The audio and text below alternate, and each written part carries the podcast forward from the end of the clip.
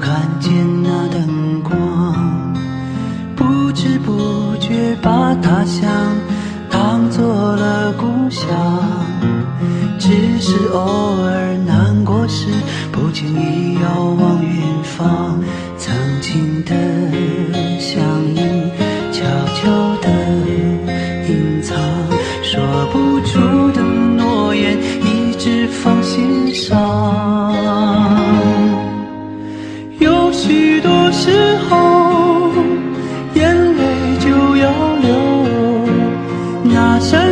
扇窗。奇葩说的马薇薇有段话关于选择，大意是这样的：对还是错之间不存在选择，真正的选择是错和错，怎么选都是两败俱伤。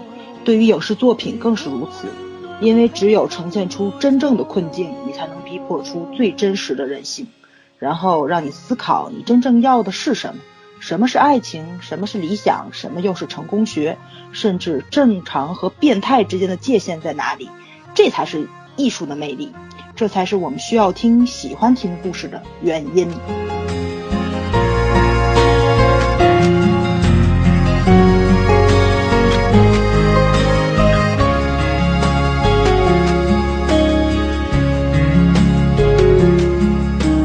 披星戴月。大家好，这里是三言两趴，呃，我们反悔了，本来我们说不录前半生了，但是我们我们要录是看完后半生，不是前半生。对，我们来聊后半生。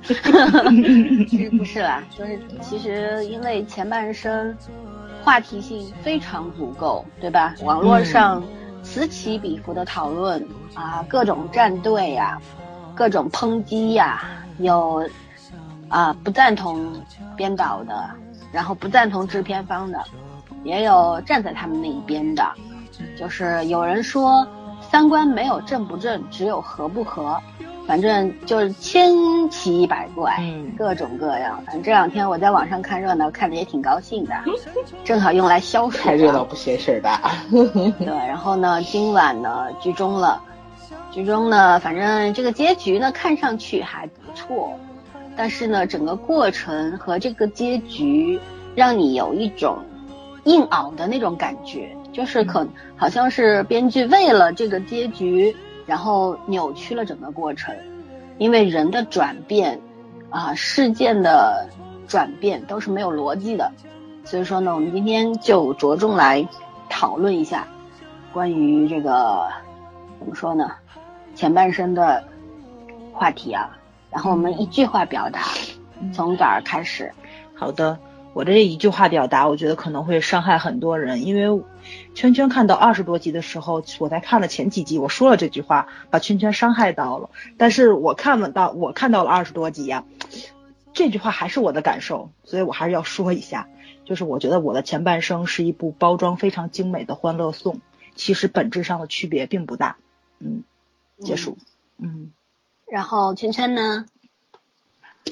嗯，我真的很难，我只能说四个字：一言难尽，我不想说。一言难尽。嗯好，我说说我的感觉。我我的感觉就是糟透了，因为我从来没有看一部剧，不甭管哪个国家的，对吧？看得嗯气不打一处来，一肚子火。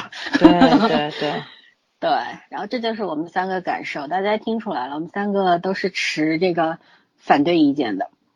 那么呢，我们综合了一下这个网络上的观众的一些评价和那个他们的不解和迷茫的一些点，我们今天来尝试解读一下，通过我们自己的主观角度啊，我们不一定客观，但是人哪有绝对客观的呢？都是主观的。嗯好，我们从第一个问题开始聊。今天做的像那个什么法官那个什么什么案情分析案情分析。对对对对，好，第一个问题是，这都是网上找来的。嗯有人问嗯贺涵为何不在众人面前手撕 Vivian，从而得到 唐你好英的闲，你得找理理解解。对，我我我我其实我都理解啊，但是我看到有人不理解，所以我想试试看，通过我们自己的想法来来解释一下嘛，对吧？嗯是谁来回答这个问题？哎呀，不太想说。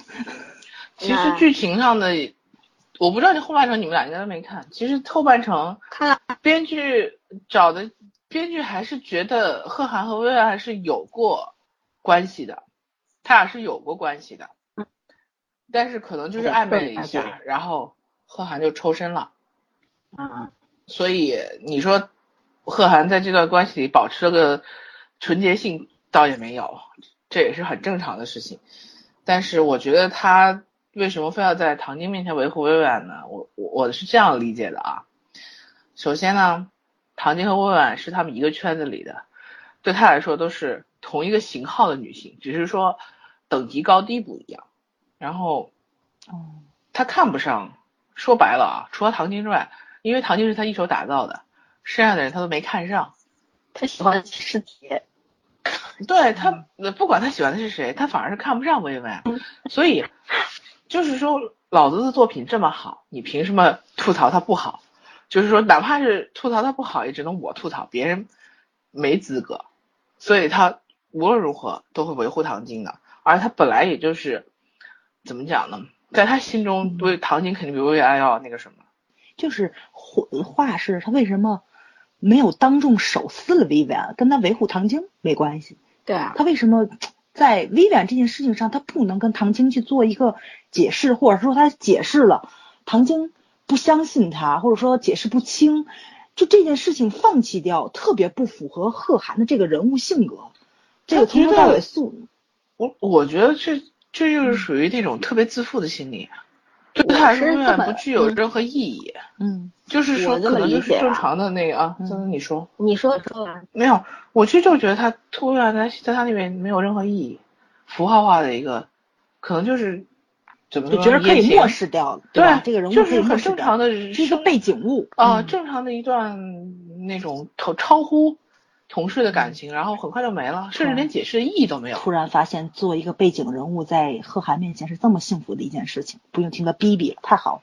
我是觉得要结合贺涵的整个性格来聊，因为贺涵呢，我我不觉得他是一个过度自负的人，我觉得他是比较自信，然后呢，呃，但是我一一直认为他是一个有教养的人，然后重情重义，因为不管他是逼逼叨也好，还是说刀逼刀也好，有一些有有时候处理问题有一些任性也好，或者怎么样，但是我一直觉得他是一个有教养的人。有涵养，对，对嗯我，我看到他看到这个问题的时候，我想起了一部英剧叫《队列之末》，卷福演的。哦卷福呢，在里边饰演一个贵族，对吧？嗯然后呢，呃，在火车上偶遇了他的太太，然后两个人就相爱，就结婚了。但是他太太太太呢不安于世，觉得卷福这个扮演的这个贵族呢太老实了，太沉闷了，然后出去花枝招展，勾搭人，而且勾搭是他朋友。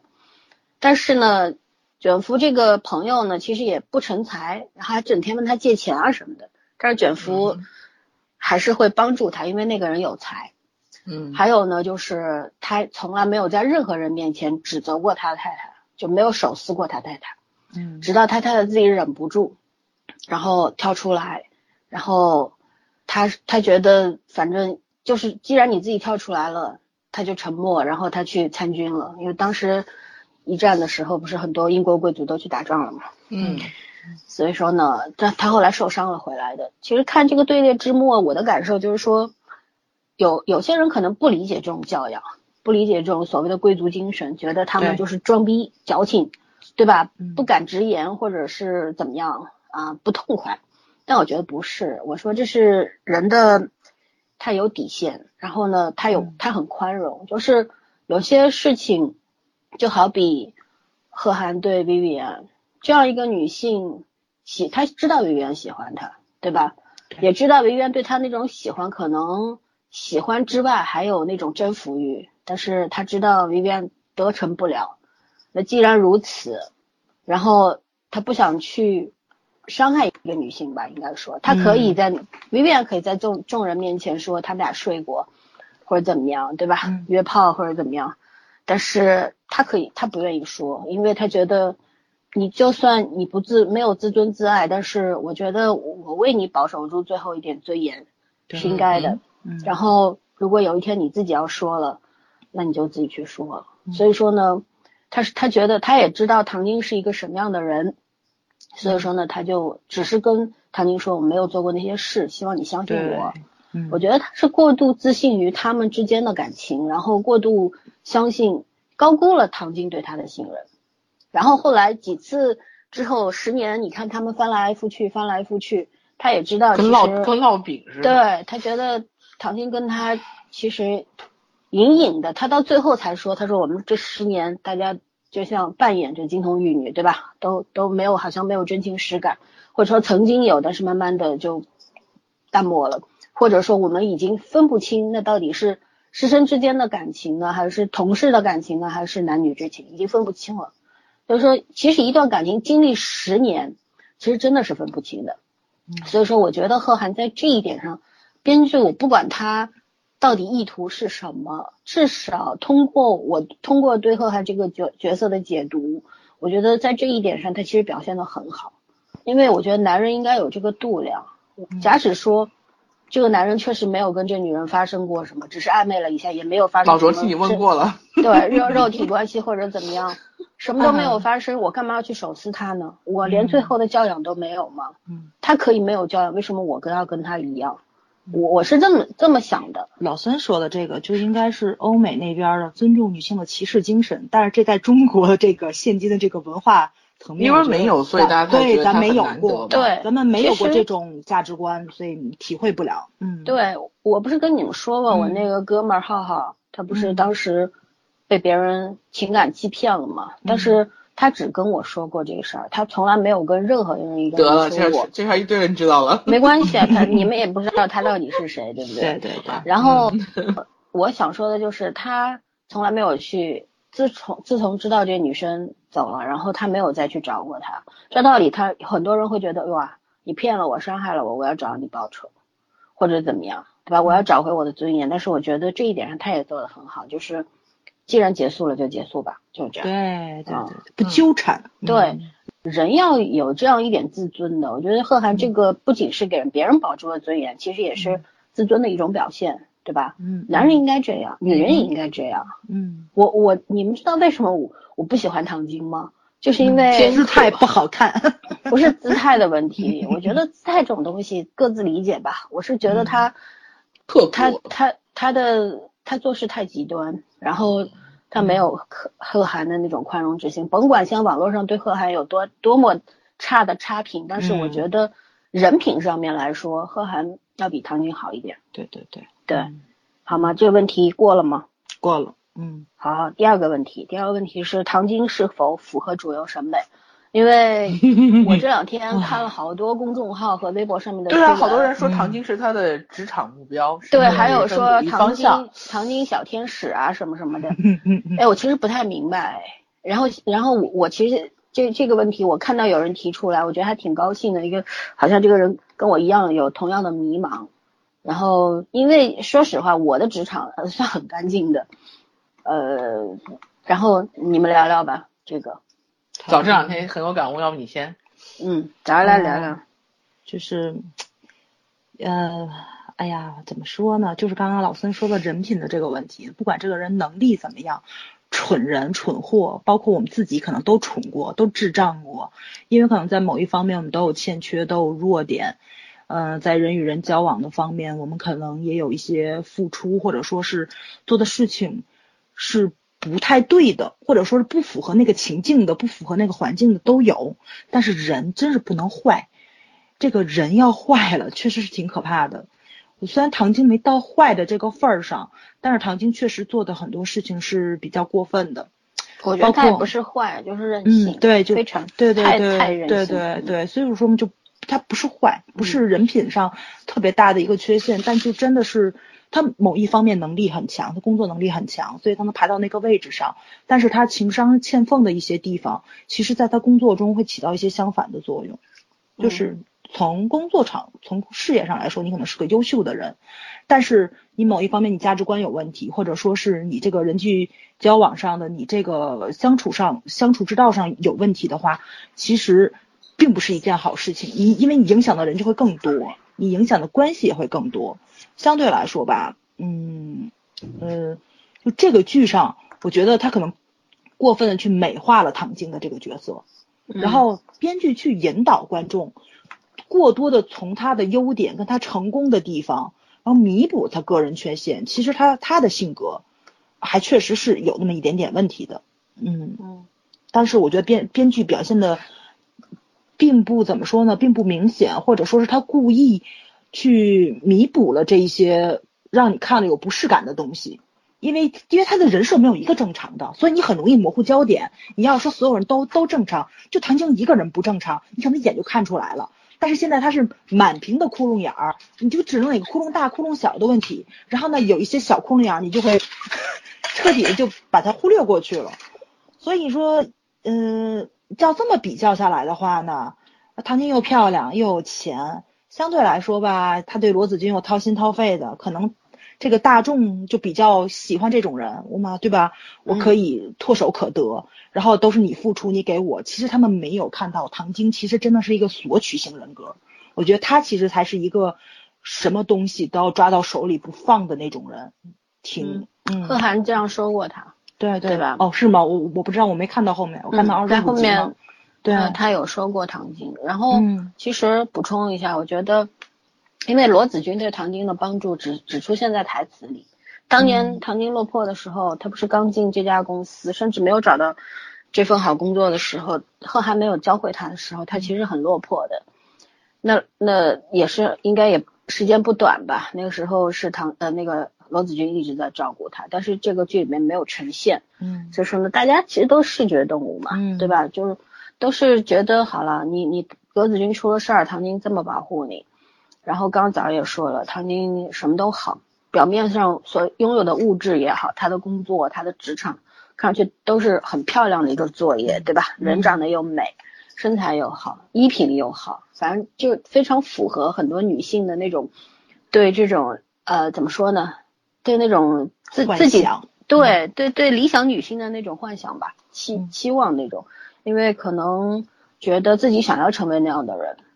然后唐晶在商场上，或者是对贺涵也好，对其他人也好，那种杀伐决断，也许大家都觉得唐晶是核武器，毁灭自己的同时要对，人家大家都会觉得说，像他这样的人爽快，然后这样的人是自己他的这种性格，不管他好不好吧，反正自己做不到，对吧？嗯嗯，反正我我其实不太明白说唐晶小天使这种。这哪哪是天使啊？天使就这样吗？对吧？反正今天我在朋友圈又看到一个人写的，就说公众号那个二更食堂啊推了一篇推文，叫相比玲玲，我更讨厌罗子君，就说罗子君抢自己闺蜜的男朋友啊，什么什么什么，然后说罗子君跟玲玲没有区别啊什么的。然后我我认识的这个人呢，就在下面评论说，我最爱唐晶，对吧？有正义感。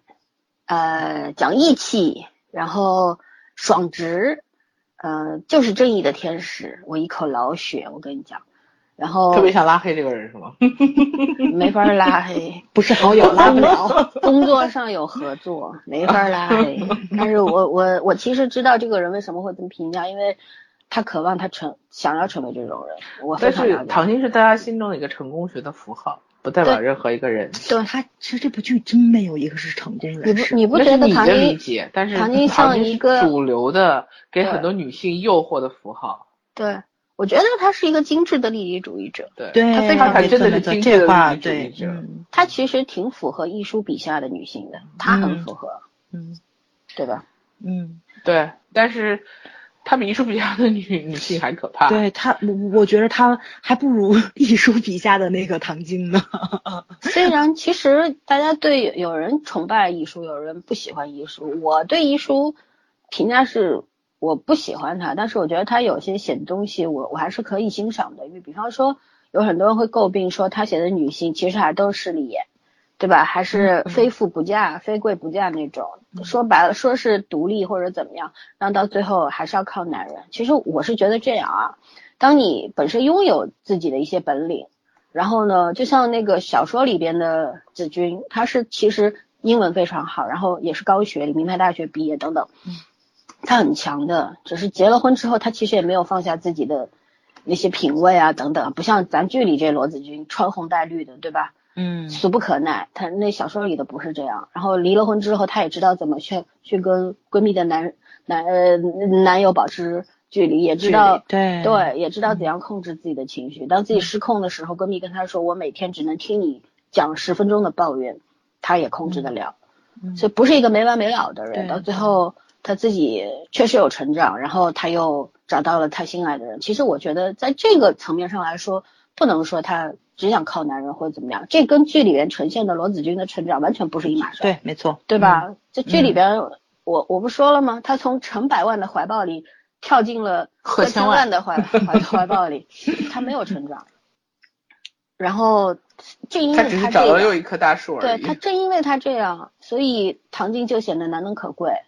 其实人好和坏是比较来的。你你说唐晶如果单拿单拉出来，如果说没有罗子君这角色，或者说罗子君这个角色，呃，咱咱这样说吧，把他和贺涵另外写一个故事拍成电视剧，对唐晶的评价就不会这么好，嗯，对不对？对，嗯，就是在这个故事里显得而已。对，人是怕比较的，嗯，其实呃，我觉得他就是拿不起放不下的那种人，所以这就是早儿说的。喜欢索取，真的想要抓住什么就拼命抓在手里那种。然后他他只学会了贺涵那种上帝的自我良好的感觉，但他没有学会贺涵上帝那种体察人心的那种。他他不给予啊，贺涵是愿意给出去的人。嗯，哎，一个老一个天生当老师的命了的。蜡炬成灰泪始干是吧？已经。那个什么了，还帮人做作业了，真感动啊！唐晶是否符合主流审美？其实应该把主流去掉或者替换掉，应该是唐晶是否符合部分人的审美？然后这个部分人可能其实也就是一时的感性吧，因为看了剧受到了移情作用，对吧？嗯，有。然后真正到了现实生活当中，其实。早就转个身就把这些事儿抛于脑后了。过一阵，嗯嗯，你先说，你说完我再说。唐晶，我就说过一阵，大家出现一个新的电视剧、新的角色，唐晶就不复存在了。嗯嗯，应该是说袁泉这个表演给唐晶赋予了更更大的光环确实是对对。呃，但是怎么说呢？这个人设并不成功，这个人设符号的内容很成功。啊，精英女性，然后怎么说顶级公司。嗯，这种有一个看上去很很不错的男朋友，然后一路带他带到现在，然后加上这个演员自己的光环，所以就是大家觉得唐晶是，如果你在没看剧之前的第一集你说唐晶是你人人生中的一个目标而已，我觉得还是可以理解的。就这种这种爱就是羡慕之心人都会有嘛。嗯，但是欺骗性太大了，他到后面完全人设崩塌。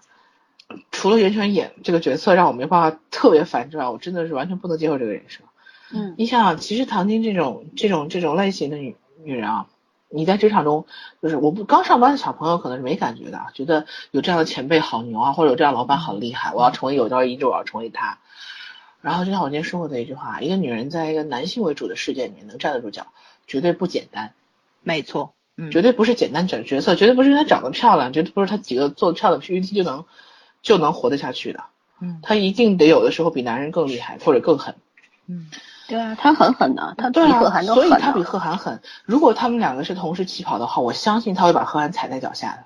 嗯，也就是说，你去想一想，如果你身边真有唐晶这样的角色，你是希望他是你的老板，还是希望他是你的同事，还是觉得他可以做你的下属？如果有唐晶这种下属，你身为一个老板，你看你是个什么样的类型的老板？绝对危机感很重。对，如果你是一个其他人都很没有能耐，或者创业初期你需要一个很能干的人来给你打拼的，对，那你可能会要唐晶这种老板。可是呃，唐晶这种手下。可问题是，如果有朝一日你公司规模成规模了，或者是你是一个企业的中层，然后唐晶很可能会越过你去往高层发展，你只会讨厌这种下属，你不会希望有这种下属的。而且唐晶的情商并不怎么样，说实话，起码在这部剧里面反映的真的不怎么样，他真的不适合做客户。嗯，然后如果有这样的同事就不说了，你这分分钟不被他踩在脚下，就算你活的运气好。嗯，你不入他的法眼，真的是你命好。有朝一日你真挡了他的路，不管是什么原因，他一定会把你扔到一边去的，早晚的事儿。嗯，如果他是你老板的话，你也就只能崇拜他三秒，多福。你也就只能出卖他三秒钟，真的 不能更多了。我是我说实话，我我我这十来年的职场经验，我既认识这样的人，我也跟这样的人相处过，我可能现在的某些领导还挺像他的，所以那种第一眼看上去很美好的事情，和你真正和他做事情做起来很美好的事情，完全是两回事。我觉得是个正常人都会更希望贺涵是我老板吧。我不希望唐杰是我老板啊，没有没有没有没有，话太多。但是我跟你讲，我对老板他话多，但是他他讲的都是宝典的。我对老板的要求其实是这样子的，我年轻的时候我还跟我朋友讨论过，嗯，起码有三五年前的事情，就真的是刚上班一两年时候还讨论过喜欢什么样的老板。那时候觉得一个老板，我最开始觉得一个老板人很人很好，是你的福气，但是你要看你是什么企业。嗯，然后后来呢对，我明白一件事情，老板人好不好没道理，反正你也不打算跟他过一家，重点是他有本事，然后带着你不要跟着他们受气和倒霉，这个是比较过老板之后你才知道的原则。对，没错。但是再过几嗯年呢，你会发现其实老板没什么区别，所有的老板对你来说都是对立面的。嗯我朋友们告诉过我一个观念，老板和爸妈都一样，和所有人都一样，是需要被你管理的。也就是说，你指望他跟你站在一个立场，那你必须得有这个能力去说服他，嗯，或者让他意识到这个问题，而不是你指望他跟你主动站在一个立场上。我小时候是不懂的，但是我相信到这个年纪以后，有一些厉害的人是可以做到的。没错，我我做不到，嗯但不代表别人做不到。但是你不要期待于老板是一个什么和善的老板或者怎么样，老板是什么样的跟你都没关系。你要记住，这是你的工作，你想当老板，你就要照，你就要踩过他；你不想当老板，你就要符合他的心意。这已经从唐晶跑题到老板上了。不是唐晶就是就是职场上这样的人，你为什么会让以他人做目标呢？不管他是这三种角色，职场上只会有这三种关系吧？不可能是朋友吧？只有只会有这三种关系。那他这三种关系，如果你都不满意的话，他怎么会成为你的目标呢？其实就这个意思。嗯嗯所以唐晶根本不是一个好的人设，就是从公从私来说，他都不是一个好的人设。嗯，其实起码像他这样的人，我是不想跟他做朋友。对，而且我说，我就说最后一句话，我说我对一个老板现在唯一的要求就是，他起码有点肩膀，就是不要出事的事情只出事的时候只会推责任。嗯，就他，我不知道他替我扛责任，但是他不能只会推责任，对，这是我现在对老板唯一的要求了。剩下的要求我没有什么那希望，我做得好那是我该得的，我做不好，那你吵我或者怎么样也是正常的。嗯对，各凭本事嘛，对然后不要不要大家都越线就好了。公事归公事，你不要在公事上公报私仇，对吧？我也不会对你有过多的指望。这个世界没有谁真正是傻子的，职场法只是有人讲得出来，有人讲不出来而已。你也不要指望讲不出来的人，你就随便欺负我。你知道人被欺负急了都会都会反咬一口的。嗯，嗯，OK，这对你们两个人都讲了唐晶，我多说一句，嗯，主流审美，因为刚老森说了，给把主流去掉，我们改成部分人的审美，就是。因为我我是比较感慨在这儿啊，就是因为马伊琍呀、十年前不演过《奋斗》吗？嗯奋斗里面的也是抢了闺蜜的男朋友，嗯抢了米莱的男朋友嘛，对吧？抢了陆涛。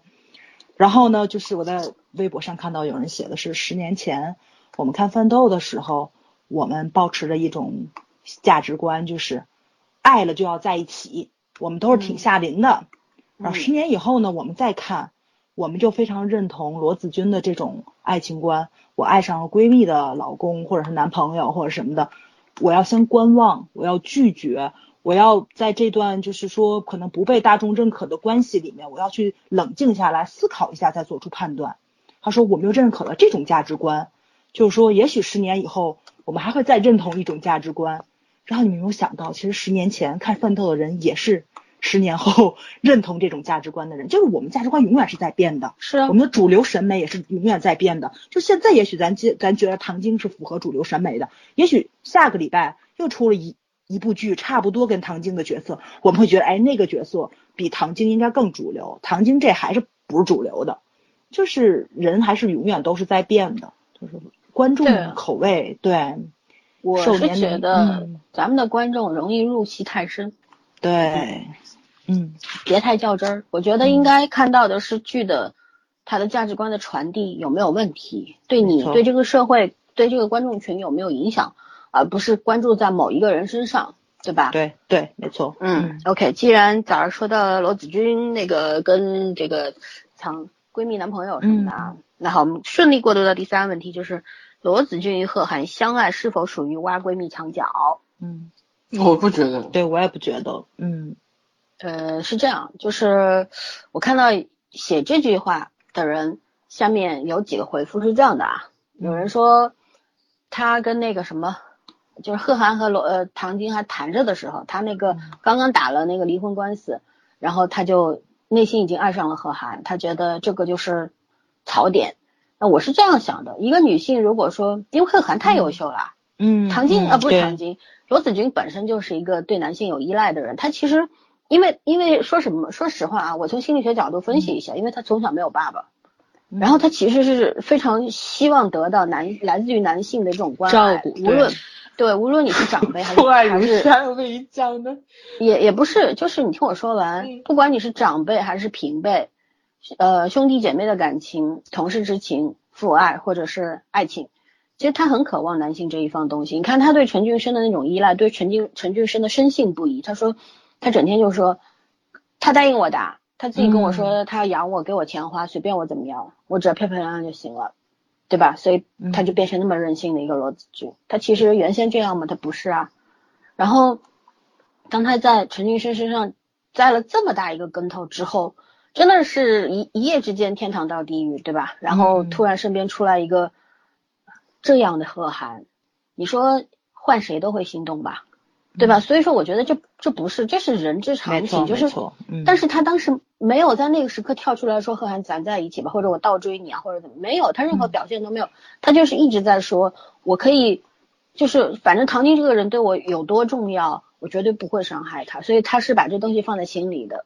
然后慢慢的，对吧？嗯他眼看着唐晶跟贺涵分分合合，分分合合，然后唐晶还宣布说我跟贺涵拜拜了，我要另外谈恋爱去了，这些事罗子君都是知道的，他俩还讨论过说那个李锐什么什么什么，嗯，对，那罗子君也会觉得，也许你已经跟贺涵再见了，然后他又去了香港，对吧？这个圈圈在他的那个剧评里面都写过，就是你已经放弃贺涵了，但是我觉得我不能越过这条线，我爱他或者我喜欢他，我放在我自己心里。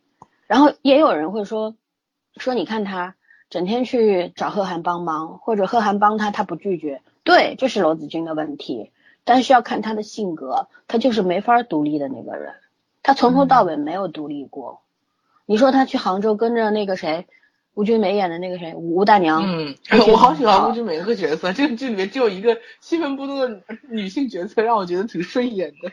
对，就是你看他跑到杭州去，其实吴君梅教了他多少，一路上都在教他，在点拨他，对吧？嗯然后为了为了让他没有后顾之忧，还还把孩子和妈送过去。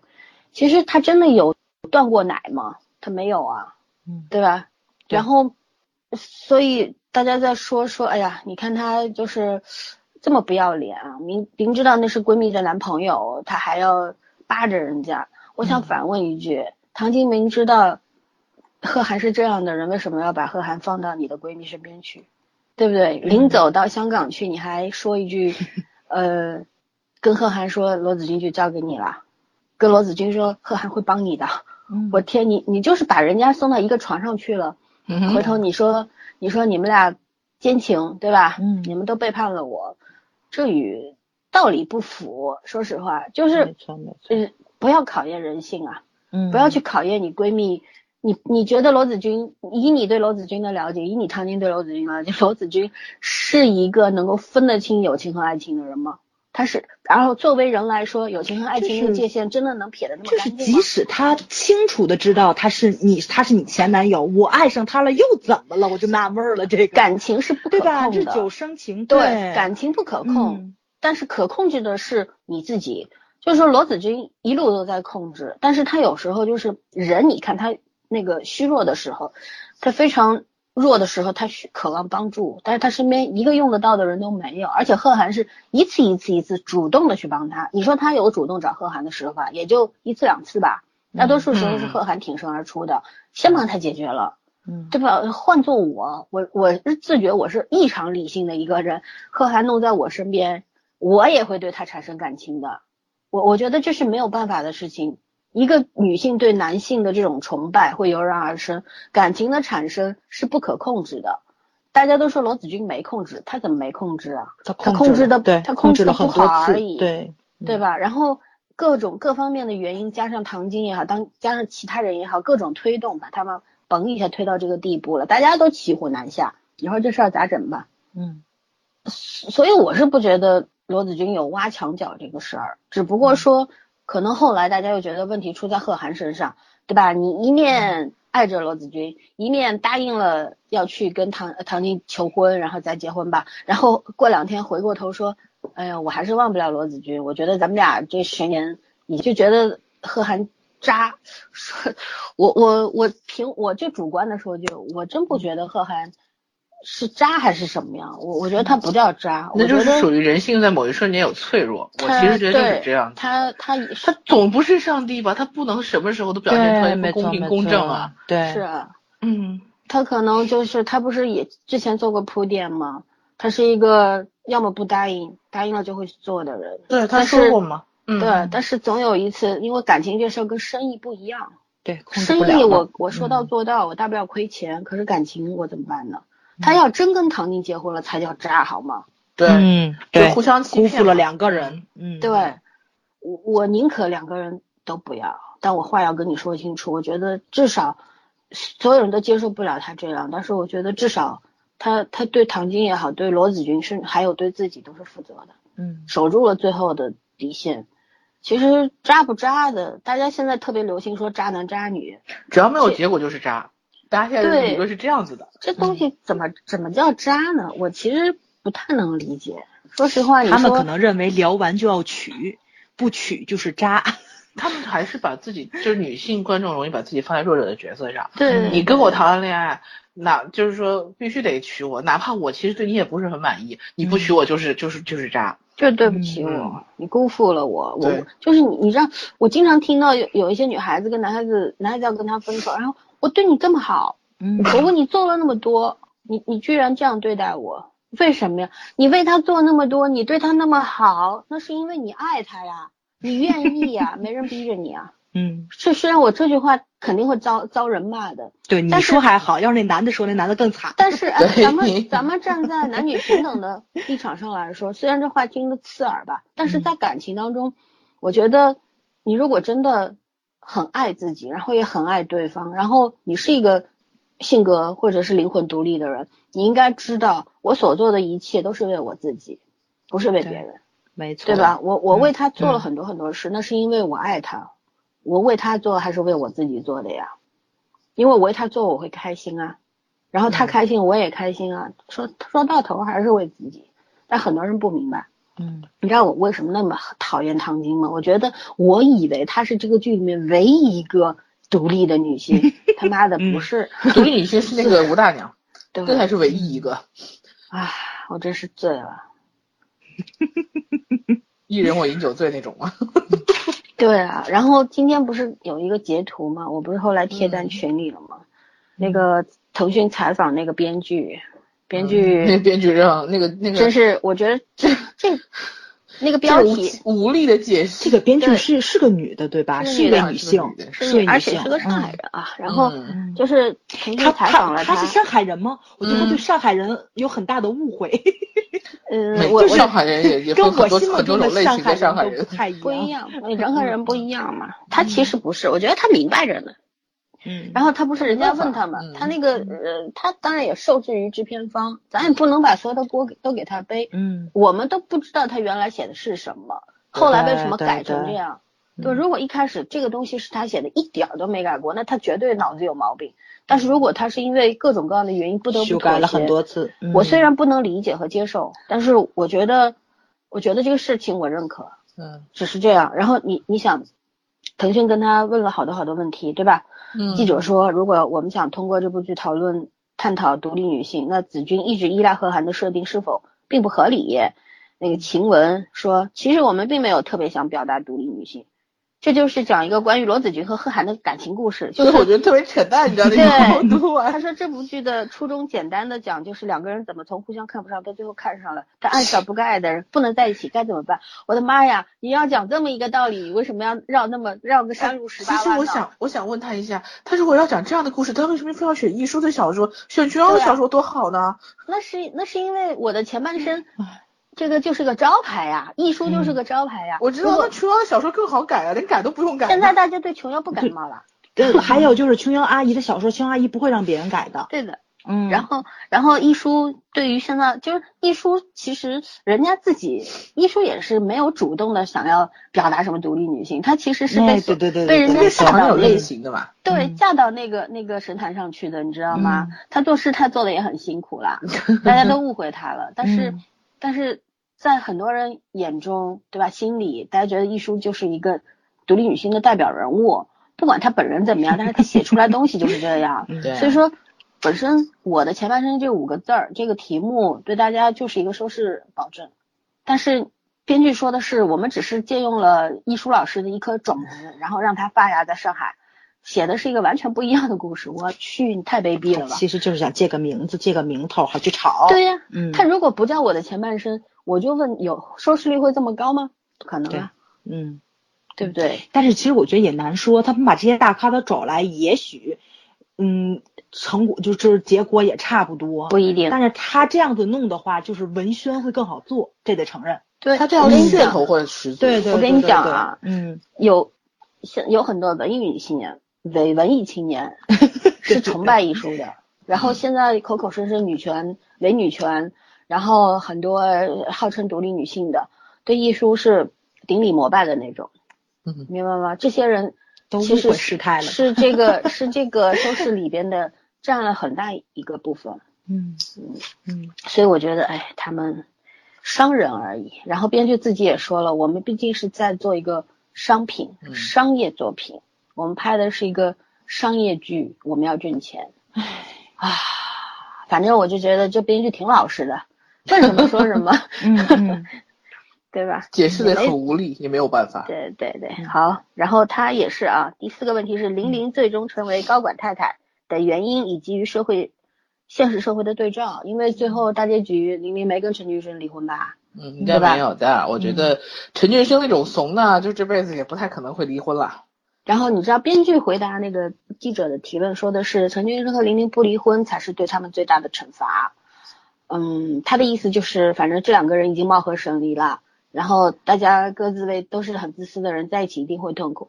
我是觉得说不不觉得，不太会啊，有有很多夫妻会这样活到老嗯的，各取所需嘛。嗯，陈俊生、嗯陈俊生怂成这样，玲玲成这样，他们也是互补的啊，没错没错，对，他们俩就是合该是一家人呢。嗯对啊。一个清醒到极致，一个糊涂到极致，我觉得挺合适的。玲非常理解，非常了解陈俊生的软肋在哪，没错就是一嗯扣一扣就扣死他。就是打七寸的那种吃啊，定了他，嗯，所以没说嘛，陈俊生与其再换一个不了解他的人，然后再让人家不小心看破自己，那还不如找一个就是，反正都已经戳破了，没有什么可以藏的了，挺好的。但是我是觉得陈俊生一旦厌倦了玲玲，就像他当年厌倦罗子君一样，他一定只要有机会，有人伸出橄榄枝，他一定会接住的。可是你但是觉得玲玲有我觉得玲 罗子君好玲，对对对玲玲不是但是玲玲不在职场上了呀，你玲玲也是家庭主妇了。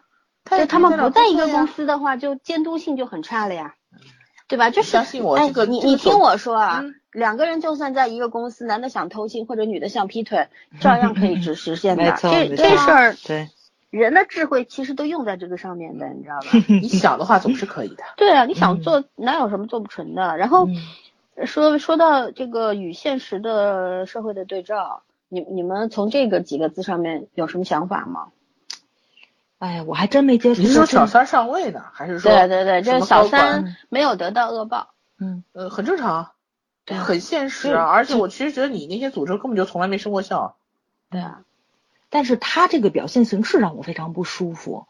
就是我举我我举同样的例子吧，都是影视剧里的，都看过《六人行》对吧？嗯你知道周易的爸爸吧？周易的爸爸就是那种意大利男人，很喜欢出轨，对吧？然后嗯什么很多很多女人花枝招展的。包括他们有一集，比如偷看洗澡，互相你看我，我看你，你看我，我看你。最后是周易的爸爸被看到洗澡了，他爸爸是一个很欢迎的姿态，来呀，美女看我呀，就这种，就那种意大利男人，老外都会。对啊，对对对，然后就有一集是他出轨了，被周易发现了，周易开始纠结来纠结去，要不要告诉他妈妈？最后他跟他妈妈说了，然后跟他妈妈说，我也跟爸爸说了，我让爸爸马上把外面的女人解决掉。然后他妈妈愤怒了，问他儿子，你为什么要跟你爸爸说？为什么让他把外面的女人甩了？他妈妈说，他在外面只要一乱搞，回家就很内疚，对我就很好，我很享受他对我好，我很享受他在外面乱搞。可是很多人其实就是这种心理啊，对吧？对对，对有这样子的心理的。没错没错，就他的那种表现形式会让你觉着。婚外情在他们那个家庭里面，他们两口子认可了，他们都你知道我知道我知道你知道，然后互相都都都那什么粉饰太平那种，而且很享受这种生活就可以。外人其实是没有平没有那个发言权的，没错没错没错没错，就这种。但是咱们拍的实在是太惨烈了，你知道，就是从上到下，这就是东西方社会不同的地方。没错。哎，你们这两天看有品味，它里面不是有有一句话吗？那个男那个女的，就是我记不住名字了，然后就他们那闺蜜那个女的年纪比较大那个人。说婚外情这种事情，只要我不知道，就当他没有。没错，还是记得好清楚。我就记得好清楚。有些人是不想知道真相，就是你不要告诉我。就像当时那个有品位，他里边金石山演的那个角色也是，就是跟他那个秘书那个妹妹说，你别跟我说，我自己去查。其实人就是不希望通过第三个人来告诉你，你背叛了，对吧？你被背叛了，然后。人都是不愿意服从于现实，或者是对对对，嗯，觉得那个其实很羞耻。其实这是东方社会特有的。对，我为什么说捂着我也不要面对现实？对，东方人受这个儒家思想的教育太多年了，这么多年禁锢掉，没有办法改不了。就就就说咱中国上下五千年，这五千年以来，女性地位高过吗？女性是被囚 禁的，灵魂是被束缚。你可能是在物质上你觉得现在可能是已经有改善了，但其实是在精神上你完全是被卡死的。对，而且而且你即使经济上独立了，你的精神上也绝对没独立。很多人都是被精神上不独立的呀。嗯，你看这个为什么前半生引起了这么多讨论？为什么有些有些观点我们看啼笑皆非？其实那就是反映了一种精神上还是被禁锢的很多人。没错，没错，没错。嗯，然后。就是被奴役的，被奴役的，而且不是别人奴役你，是你自己奴役自己的嘛。嗯，对，制度也会奴役你，他不让你写特别独立、特别开发、特别启智的这些东西。这个其实我觉得还是小部分，因为我们毕竟现在网络还是发达。你说现在这个关掉，那个关掉，不让你翻，不是不让你想翻，你是写不出来，还是能翻。对你想翻是翻，但是其实不是制度问题，是教育问题。哎，对，你你你所接触的东西太过于单一了，然后其实你知道。我这两天在看那个少少林文道嘛，啊问道嘛，然后那个里边那个李真真就是那个郡主王爷的那个王爷当时要被干掉了，因为他反严党嘛，然后那个他就让他女儿跑，让真真说你先走吧，然后李真真说不行，她女人要三从四德，什么就是未嫁要从父，出嫁要从夫，夫死要从子，嗯。我想，哎，这是古代，这是明朝呀，嗯，对吧？嗯，现在不流行这个了。放到现代社会的话，现代人觉得我好可笑。但是你知道，在一些比较偏远的地方，一些闭塞的地方，还是这样的。嗯，这社会其实有很多东西，是因为我们生在大城市，我们看不到那些。没错，我们 我们跟青年，对我们跟三四线城市都不一样，我们所接触的东西都是不一样的。所以说，我觉得说我们也无权去责怪别人，或者是教训别人，或者怎么样。就是说，但是。我也不不愿意去嘲笑那些人，说你们压根儿不懂，懂个屁！你们在网络上哔哩吧哩。但是我不想说这个话，我只是觉得说，哎，这事情是可可笑的，也可悲的。就是你看，一部分人在为了女权、为了平权在奋斗，有一部分人误解了女权和平权，就觉得什么叫女权，压根儿就不懂，就觉得要回到母系社会，是吧？嗯，就是要要成玛丽苏，就叫女权。对，其实我觉得平权这事儿。再过一百年也平不了，但是很多事情你你可能总要去努力试一下。对你总要试一试，你你总有无数人冲过去才会。对，因为现在你有人已经努力了一百年了嘛。对，是啊，继续下去就可以了。对对对，其实这个剧如果说从反面意义上就起到反面教育作用，也是有的。问题是你要 你要看到他的这个反面教育。很多人是不会看到的，很多人是觉得我接受了一个正面的信号，你好吗？很多人不能理解玲玲最后为什么成了官太太，但是呃不是高管太太，享受荣华富贵。但是很多人觉得哇，原来女人要这么做呀。对啊，哎，真的会有人是这样你想你真的觉得嗯不会吗？很多人会这样的，想的。你看也没有什么呀，撬了别人的，反正最后我日子过得还蛮好。胜者为王啊，嗯，对吧？好吧，反正，呃，社社会 现所以已经实就是这样。哆嗦了。对，就是，其实我们一直说恶有恶报，善有善报，其实我觉得不是的。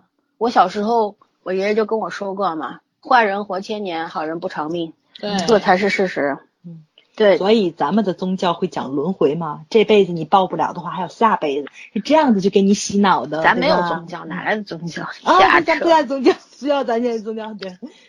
啊！咱只有八荣八耻，社会主义核心价值观。对，敬业。必须的，这是这是公民的常识。嗯嗯，好吧，继续下一个。陈俊生从一而终的怂，却坐上了贺涵的位置，表达了什么？哦，来，职职场达人们，你们说说这事儿陈我不生才不是怂，陈俊生就是自私自利。陈俊生和呃唐晶差不多是我这个片里面最呃玲玲有玲玲在，唐晶还算没有这么恶心。然后他真的是让我觉得不能够忍受的人设，你知道吗？天造地设的一双，嗯，对，我不能够忍受的人设。嗯我其实前二十多集我真没觉得陈俊生有什么，但是嗯我记得你讲后面的剧情嘛，说在贺涵就那个时刻，他是以沉默的姿态去，就是去对待这件事情的时候，我觉得我这个理智上，我别说理智上，情感上、理智上我都接受不了，这种人简直是太可怕了。但不嗯出声儿是因为他知道他走了我就有机会。没错没错，这然后他世界上最可他怕就。罗子君解释的是说、我没有时间讲，我心想了那么多时间你没有时间讲，嗯然后他又说他说他他对唐晶说他心疼那个他呃不是他他心疼玲玲，不想让玲玲再受委屈，然后 那我说那贺涵就活该倒霉对吧？就这意思嘛。其实是玲玲跟他说什么，本身他开始的时候玲玲跟他坦白的时候啊、他曾经说他说你你现在害怕，你早知道你今天会害怕，你干嘛要这样做当初？然后玲玲就说我不坦白是为了你。我觉得玲玲是非常准确的抓住了陈俊生的心理。这个人只要但凡涉及到跟他有关系的任何事情，嗯他都绝对不会就是以自己为第一考虑的。没错，嗯，所以我我那天说我为什么恶心到了？其实这个片子演到大概三十五六集的时候，大家很多人都说，哎，陈俊生这个人好像没有片子开始讨厌了。然后我感谢编剧啊，最后一句最后一句两句又把他给凹回去了，对，对，嗯我就我我我我跟森森和早说过这句话，我说一个人呢，我原来看过另外一个电视剧讲，就是说那个老板是找那种私人的，其实像打手或者是那种杀手一类的，就是那种有钱老板，然后找一个帮他做事情的人，然后当时他的那个手下就问他什么要求，老板说不不能找孤儿，就选了一个人之后说这个人不行，说不能找孤儿，为什么？因为孤儿没有弱点，就是你你在不管是亲情还是利益，你总要有一个我能抓住你的一个点。因为他毕竟做这个事情比较特殊嘛。但是孤儿是没有弱点的，就没有可以牵制他的东西。嗯那陈俊生这个人一样，就是没有任何可以牵制他的东西。嗯你说论感情上，他对罗子君那么简单干脆啊，简单粗暴，我说离婚就离婚了。他说的而且离婚的理由是我无可我爱救药的爱上了他啊。然后对这个说，话对女性的伤害就是没有比特别大这个伤害对更大了。没错对，罗子君说你当初也是这样跟我说的。嗯，你当初说的时候，如果是真心的，我现在你还是真心，我怎么相信你这人是有心的呢？这是对感情上，感情上他没有存在过让人相信的真心这种东西。嗯，然后那利益上，贺涵是他老板，就看帮过他情的面子上，还看到钱的面子上，这样都不行。而且贺涵当时说的原话跟他讲的说，如果今天是你碰到这样的事情，我一样这样对你。因为他问贺涵，你会让唐晶辞职吗？然后贺涵说你你觉得呢？然后就说了刚刚我说这句话，然后接下来他看着贺涵背黑锅辞职，还让他以他的名义去告发，然后一声不吭。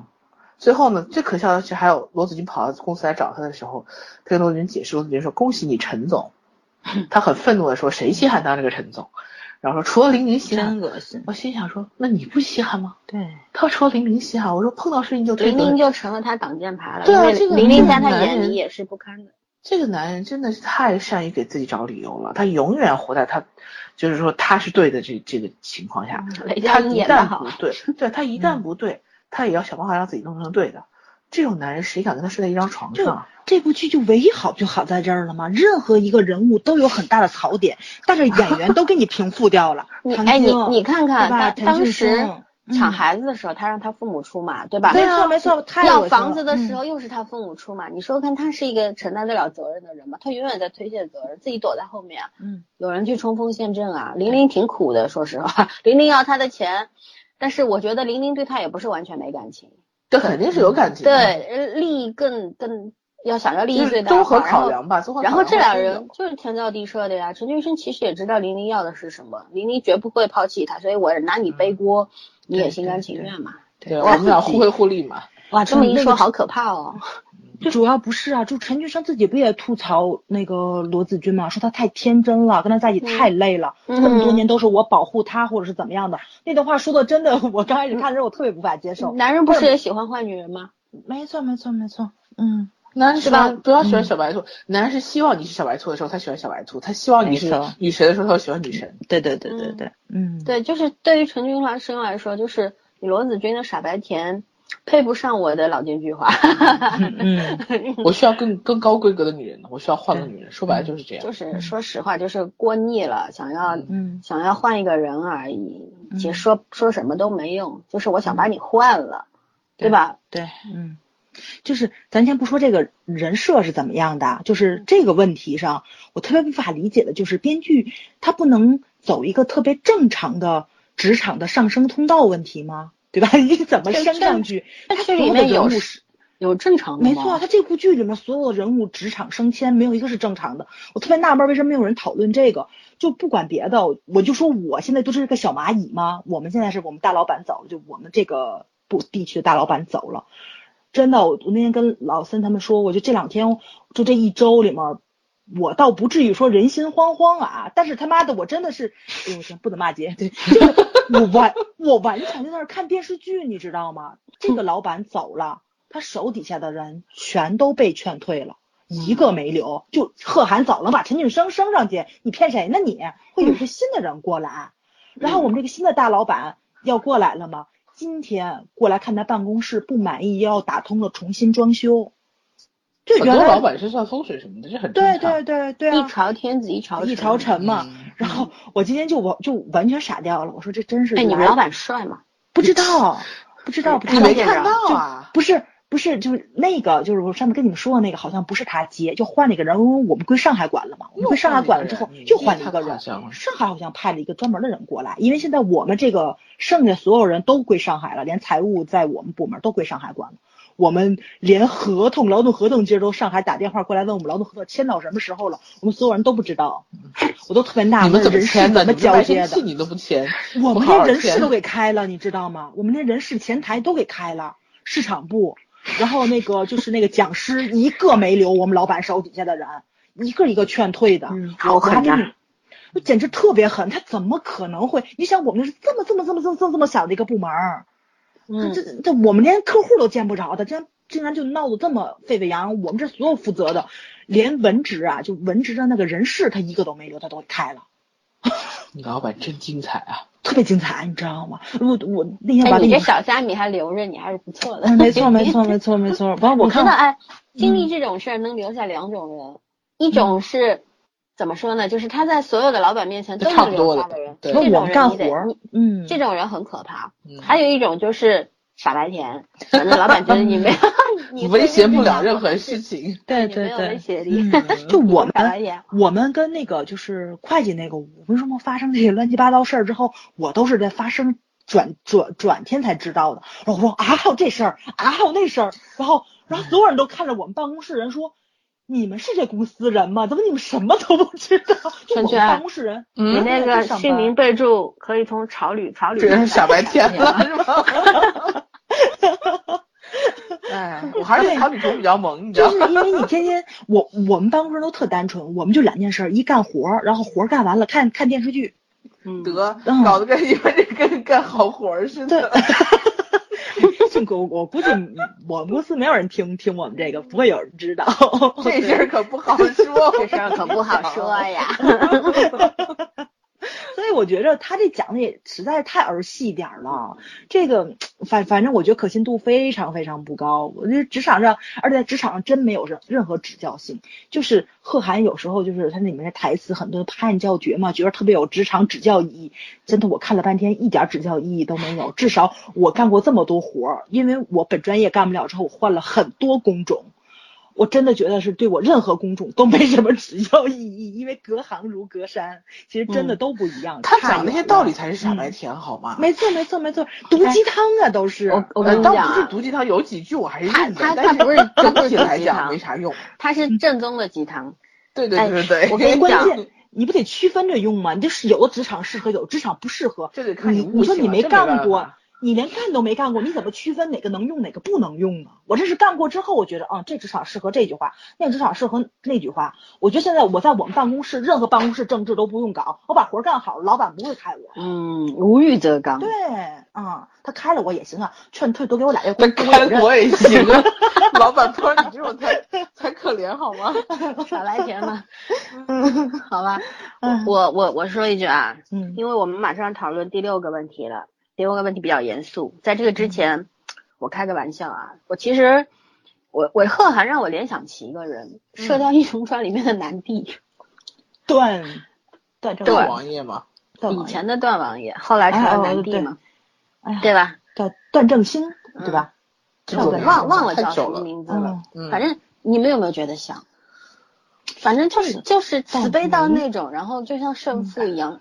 闪闪发光啊！我然后，然后可以，你看那个那个南帝可以割肉喂那个老鹰，对吧？但是贺涵有也这样啊，他倒没割，他倒没割肉喂老鹰，他是自己让那个裘千尺、裘千尺、裘千裘千尺、裘千丈，嗯，打了几掌之后，差点连小龙女都救不了了那种，嗯。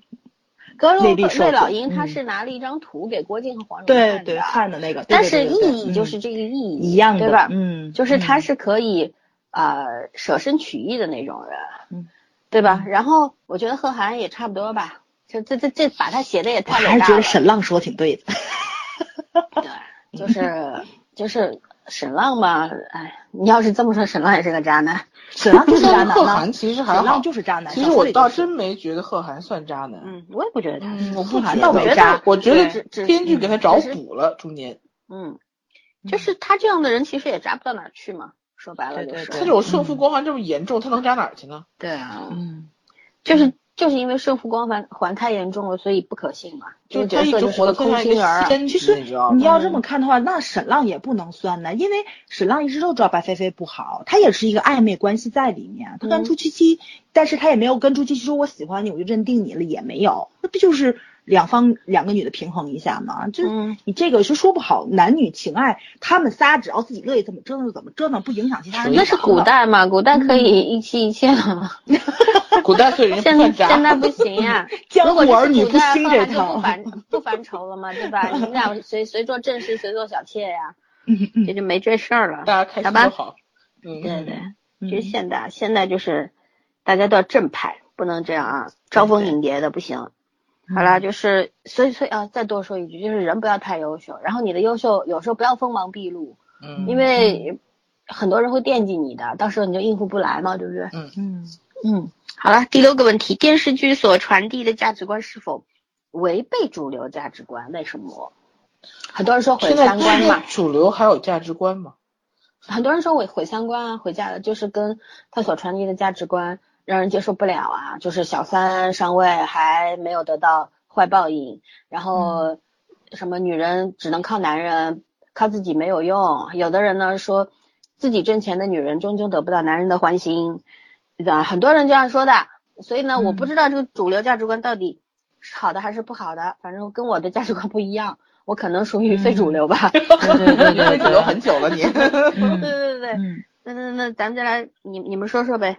你们觉得是否违背呢？嗯，谁先说？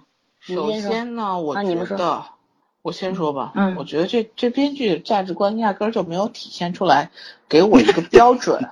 嗯，他就没有给我一个标准。嗯，你看你是动摇的。嗯，对，首先他自己两面三刀的一直在变。没错。然后呢，他在这个剧里面，呃，我其他的我不说，我对他最大的槽点你不管是某一个人物刻画不成功，还是一群人物刻画不成功，你总得有一个参照物吧。这个剧里面，他把女性塑造的，女性作为第一女主角和而且是一群主要的表达人性人物，它体现出来没有一个人的正常的感情观。就这里面你看，除了不结婚的，嗯，单身，然后要么就是结不了婚的，呃嗯那种，离婚的。的又离不离了婚的。单亲妈妈，对，没有任何一个女性是有一个正常的普通人的婚姻观、婚恋观的。他其实想探讨，但他探讨不，他探讨不了，对，你探讨他没有能力探标准没错没错，对，嗯你你这去从头到尾一个正常人都没有，就是一个正常的婚恋观没有。嗯我们不是说我们不是说必须结婚有孩子才是才是正常婚恋观，可是你也不能每一个女性的婚恋就是那个婚姻观都塑造的特别奇葩。对对啊，嗯，你总得弄一个大家就是好像普世价值观的好像那种。现在我们这嗯这剧里面的女性角色就代表当年职场女性，你就是在感情上得不到满足，所以你你才能在职场上立足，这叫什么倒霉的婚姻观啊？对，嗯嗯昨天就是我跟我一个闺蜜讨论了这个事儿，她就说说现在这个独立女性可以跟那个 单单身女性、孤独女性划等号。我说全职太太就是家庭差不多了啦独立女性就是就是你作死，就是那种嗯，对，就你你只要你想独立，你就要孤独，对啊，孤独终老就就没人要。你。对，特可笑，就这种，对这种想法特可笑。家庭妇女，家庭那个全职太太就是家庭妇女，每啊天对对对对无聊生事，嗯，就就完全是这两种极端。我想说，她周围生活的女性都这么极端吗？还都这么极品？嗯，今天有人在我朋友圈里面说编剧说说他是上海人呀，他是不是上海生活在上海最底层呀？所以他眼里都是这些人。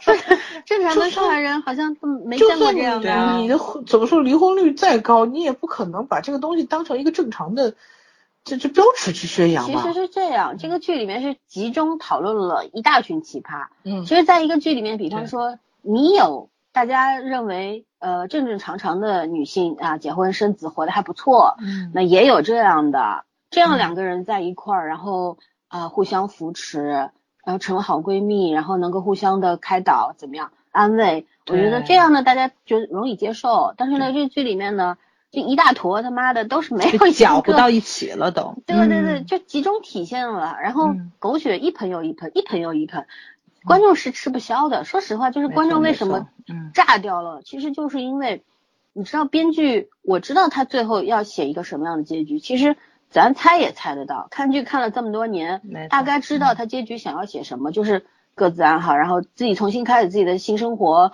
有可能会遇见，有可能不会遇见，就这样对，就是一个开放式结局，嗯对吧？嗯因为就是没有解释的最好的解释。嗯然后呢，但是你既然有一个论点，你就要有有论据去支撑它，你要去解析它。但是你所有的论论据都是失败的，站不住脚的，你就没有说服力，对吧？嗯前面早上一开始念的那一段话是什么？就是你要做到极致，你才能够压迫出人的人性。没错，对吧？嗯你怎么嗯去写那个人性？人性有善有恶，有好有坏，对吧？嗯你你这种像唐晶这种，唉，无微不至的好，对人有压力吧？嗯对吧？嗯大家可能不承认，就觉得唐晶这样的好闺蜜多好呀。落在你自己身上，你去想一想，你真的承受得了吗？咱不说他好不好，他的他的初衷肯定是好的，他没有嗯想过我是要你回报我才来对你好，他不是这样想的。但是你要想后果，很多事情是看结果不看初衷的，对吧？你你能够承受得了吗？你能够给他回报吗？嗯一旦你回报不了，就是不平等的友情。嗯任何一个感情关系都是不能有缺口的，一旦有缺口，只会越扯越大，回不去的。对对吧？就就就是这样。其实道理我们都明白吧？其实这个剧我我知道编剧要写什么，编剧就说，呃，不管他说一个女人从这个男人怀抱到另一个男人怀抱啊，嗯从失婚妇女变成了有找到了真爱，什么什么，所有的东西都可以，你都可以成立的。但是你的情节要写好呀，你所有的情节要为你的内核服务呀，你内核存在了，可是你嗯情节跟不上，就就是嗯能力问题呀。对对吧？再加上他们，他也说了，我们要做一个商业作品，我们要挣钱啊，好吧？那那就是变成这个样子，变成绝大多数人都看你这剧看到有不适感了、反感了，那是必然的结果。对吧？你们还最恶心的是制作人和那编剧还跳出来说：“哎呀，观众看不懂，没有盖棺，应该盖棺定论，你都没有看到结局，你凭什么说我们三观 三观不正？说我伪女权主义？哦，这个跳梁小丑真的，这个何必呢？你你说你幕幕后工作人员，你跳出来，你不找骂吗？你真是的，对吧？想当想当演员也是想想太久了。对啊，制片人还剧里扎个角色不算完，还要在外面再演一场。嗯。然后我我看那个就就以前看了霍老爷知道吧？老森推荐的一个名片，那公那公众号写的特别好。他有篇文章我印象特别深，就是写了中国为什么是文文化输出大国，就为什么不是文化输出大国，就咱们中国。嗯。然后那个里面那个就举了个例子嘛，就油管上啊，不管是老外，就一堆老外都在搜咱们八十年代的那个动画片哪吒。还有那个大闹天宫，大闹天宫，对，然后看了好多人在那写评论，然后好好看哦，对，好好看啊，什么都是老外，都是英文，然后翻译成中文的，然后他还讲了那个泰的那演讲，不有一个题目嘛，就是那个政治宗教接科技，就是说，就说其实文化跟政治宗教其实是一样的，它也。它也是有科技树的，这就体现了文化你只能从高往低了去输出，对，然后他又讲了我们就是落后，其实文化落后。不是输输那个输出方手段落后，对，不是输在他们文化质量差，输在咱价值观落后。嗯，就是，哎，虽然我特别不想承认，你知道吗？因为四大古文明，你知道吗？仨都灭了，就只有咱古中华一个了，大中华一个了，对吧？但是你现在还不得不承认，就在现在这个社会形态这么社会社会意识形态这么多的一个现实下，咱们依然是活在二十年前的一个价值观，就咱们还是那一套。吃不开，你就冲老炮儿上映，这么多人追捧，就能看出来。怀念你就他的艺术表现形式，没没错没错，你艺术艺术表现形式已经千变万化了，对吧？就是，但是你你怎么变化？你不都只是个容器吗？真正的那个酒，它是价值观的问题。你现在旧瓶装新酒还是新瓶装旧酒，这是一个特别特别根深蒂固问题。我们要喝酒，我们是酒，真正的东西是酒，你瓶子是嘛样，我们是不管的。嗯。但是这个我前半生最大的问题就在这儿，他爱情观、友情观、婚姻观、家庭观，甚至于就是咱们觉得已经普罗大众百分之七十的女性都出去工作，这事业观都都有问题，嗯，对吧？它不符合这个社会现在这个社会形态了，它脱离开这实这实际情况了。你脱离开实际情况去做的创作，你那不是幻想是什么？就这帮人怼你怼的不对吗？怼你的人也不是说你这个电影哪有问题，我觉得怼的人其实千篇千变万化的。有有怼人设问题的，有怼你这个剧情走向的，有有怼你职场上的，就是我们我们可能看的点跟面不一样，但是我们从你哪个点哪个面都挑出来你有问题，就你的价值观有问题了。对啊，你写这个文章利益就有问题。对对对，所以老森说他马那个玛丽苏啊杰克苏，我觉得老我觉得老老森都客气了，你知道吗？至少玛丽苏杰克苏那些作品特别真诚还直白。我给你看，我就是这么一个晋升渠道，我就是一步到位了。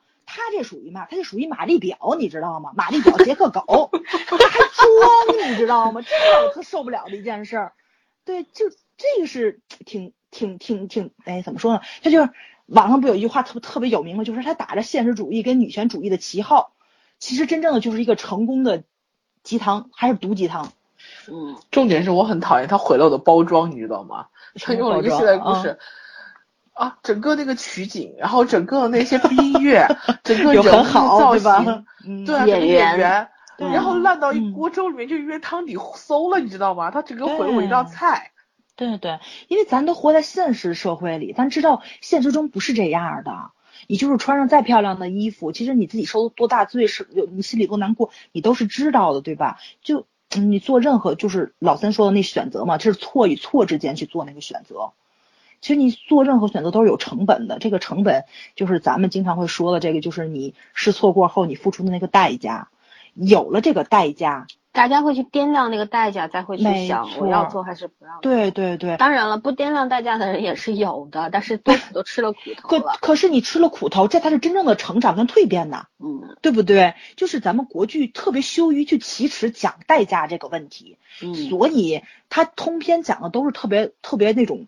没有任何可信度的不劳而获，就是玛丽苏，对吧？玛丽苏不就讲不劳而获吗？我不用付出什么代价，我不用付出什么，我就能得到我梦寐以求的东西。但是现实社会中这是不可能发生的事情。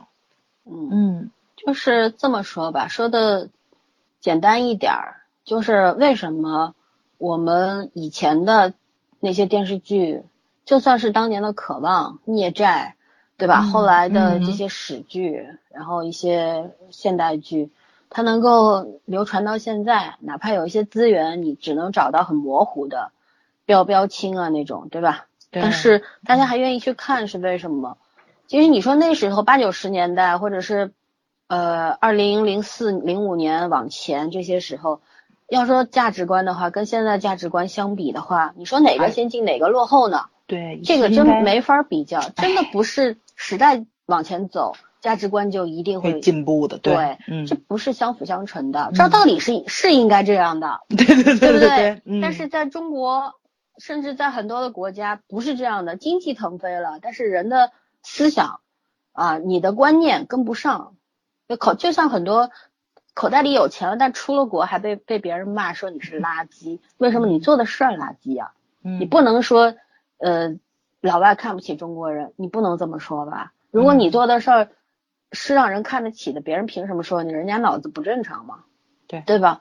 嗯那回到这个电视剧的这种输出价值观上面来说，咱们怀念以前的剧，是因为它以前告诉我们东西是正向的，然后很多正向的东西，它能够在我们心里面形成一种力量，然后呢，就是大家知道对的东西就是要坚持下去，不管过了多少年，对吧？但是你说我的前半生过一个月，大家都不记得了吧？嗯，差不多，对，对吧跟不《欢乐颂》差不多一样嘛。不管现在那个话题性有多高，其实我也不会低估咱们的观众群和我们的中国，咱们的同胞。我觉得大多数人还是理智的，就是你你看，既然有那么多的能够从各种层面去挑剔这部剧，说明大家都是有理智的，都是看得明白的，没错，对吧？如果大家都是那种没有那个没脑子的人，那就不会出现这么高的话题感了。就是大家想法都是一样，觉得他说的就是对的，谁还要讨论，还吵得起来吗？对吧？其实我看了网上很多的评论啊，我一直在观察，就是从一开始嘛，一面倒的同情罗子君，骂陈俊生，然后骂玲玲，对吧？然后呢，说都在说，我我生活中有一个贺涵就好了。然后呢，一会儿到最后呢，就变成说罗子君和贺涵渣男渣女，唐晶是小天使，是吧？我相信今天剧中，明天网上会出现另一种声音。早上说价值观这东西，十年前和十年后会变，我说不是，其实分分钟在变。你遇到不同的事，别太自信，说我就是不会变的人。这句话就像说，有些人说我一辈子都不会撒谎，这就是最大的谎言，对对对吧？人时时刻刻在变，就是就是说是科幻感一点，就是上一分钟的人，你和下一分钟你都不是一个人，因为你经历的东西不一样。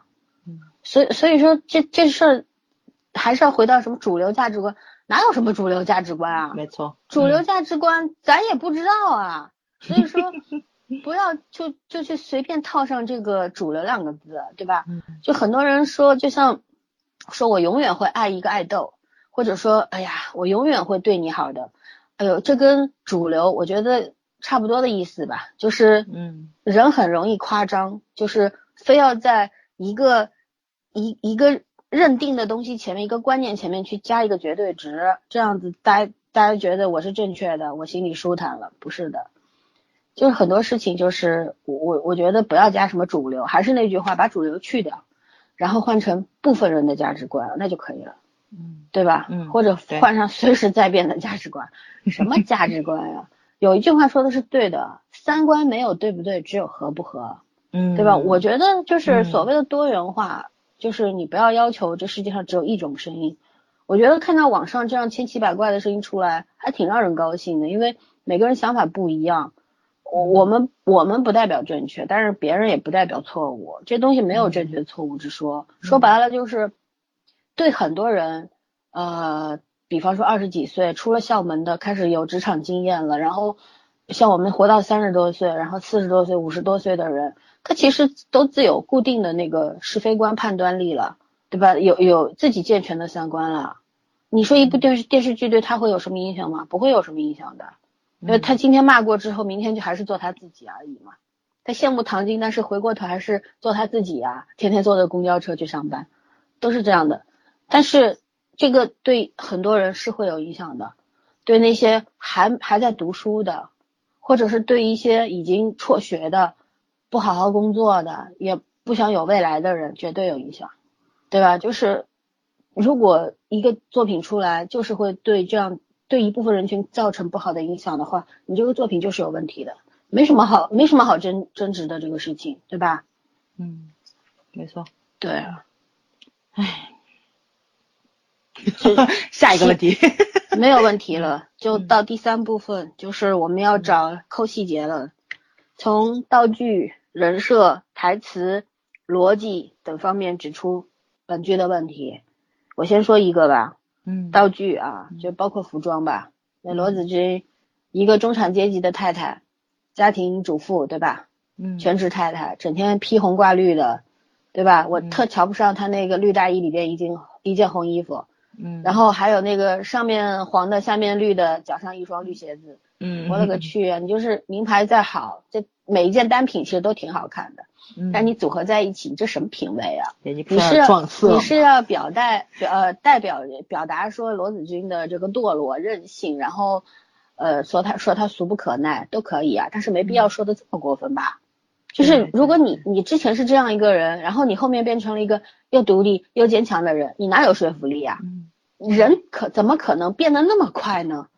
会变也不可能一百八十度扭过去吧？哦，其实人的品味是根据你你的收入来的，你有收入，你你钱挣的越多，你的品味越好，这个是相辅相成的，嗯，对吧？嗯，就是至少你买得起名牌的时候，一开始就像我有一个朋友啊，她她嫁了个有钱老公之后。我去，我们一见面她就戴一个两克拉的钻戒，然后手上有一个钻钻石的镯子，跟我们冬天一块吃饭穿个裘皮大衣。我我次次吐槽他，我就说你也不怕别人把你手指剁了？我说你说我们都穿一个破棉袄出来，你穿一个裘皮大衣。哎，我小时候的同学，他他爷爷就这么吐槽他姑姑的，他姑姑一年四季全身都是什么金耳环戴着他。对啊，他爷爷天天说你不怕出门被人劫了。太笑。对啊，然后你说我这个朋友，他其实就是刚刚走上了富人之路，你知道吗？因为她老公是四大那四大的一个合伙人，确实挺有钱，而且是。穿的比罗子君还夸张吗？呃，绝对，麻省理工回来，身上就是就是就是很有钱的一个人，真的。然后他们在上海，原先在呃陆家嘴买了一套房，现在又在呃也是浦东一个非常热闹的地段买了一套四层的洋就是别墅。哇，你说没钱吗？是有钱人。嗯。然后因为因为她老公是 Star 的合伙人嘛，是肯定肯定有钱。然后她她是也是全她绝对全职太太，然后带着两个孩子。但是，一开始的时候我们就特别看不惯，因为我们那圈子里好多有钱人，我有几个认识的姐姐都是土豪级别的，然后人家人家穿的特朴素，每天每次出来吃饭都很随便的，对吧？突然穿拖鞋就出去了是吗？大家那老森，那老森就说嘛，说说就大家吐槽他，你知道吗？后来他每次就跟我说，下次我不这么穿了，但是下次出来他还这样。后来呢，就是渐渐的有一次我们一块喝茶，就过了差不多一年多，他一次喝茶，他也很朴素的出来，但是他的朴素跟我们不一样，他还是低调的奢华，对吧？就是那那么多的那个闪闪发光的东西他不带了，然后他就说，他说以前你知道为什么吗？他说我以前老是带那不灵不灵东西嘛，他说那是因为没见过，就是当你刚刚刚拥有这些的时候，对吧？你你的那种占有欲特别强，然后就想带给别人看，我有。我拥有，你没有，嗯，或者怎么样，就是很想显摆。但是慢慢的，当他拥有的越来越多的时候，他就觉得这东西干嘛要给别人看？我自己有就好了。嗯，就是人会转变的。其实这这就是我刚刚说的，就是你的钱越越多，你拥有的财富越多，你的品味就越高。很简单的一个逻辑吧。嗯，你说罗子君上来。她是她年收老公年收入一百五十万，住着滨江一号的房子，然后你穿的天天跟他妈东北来的红配绿赛狗屁，对吧？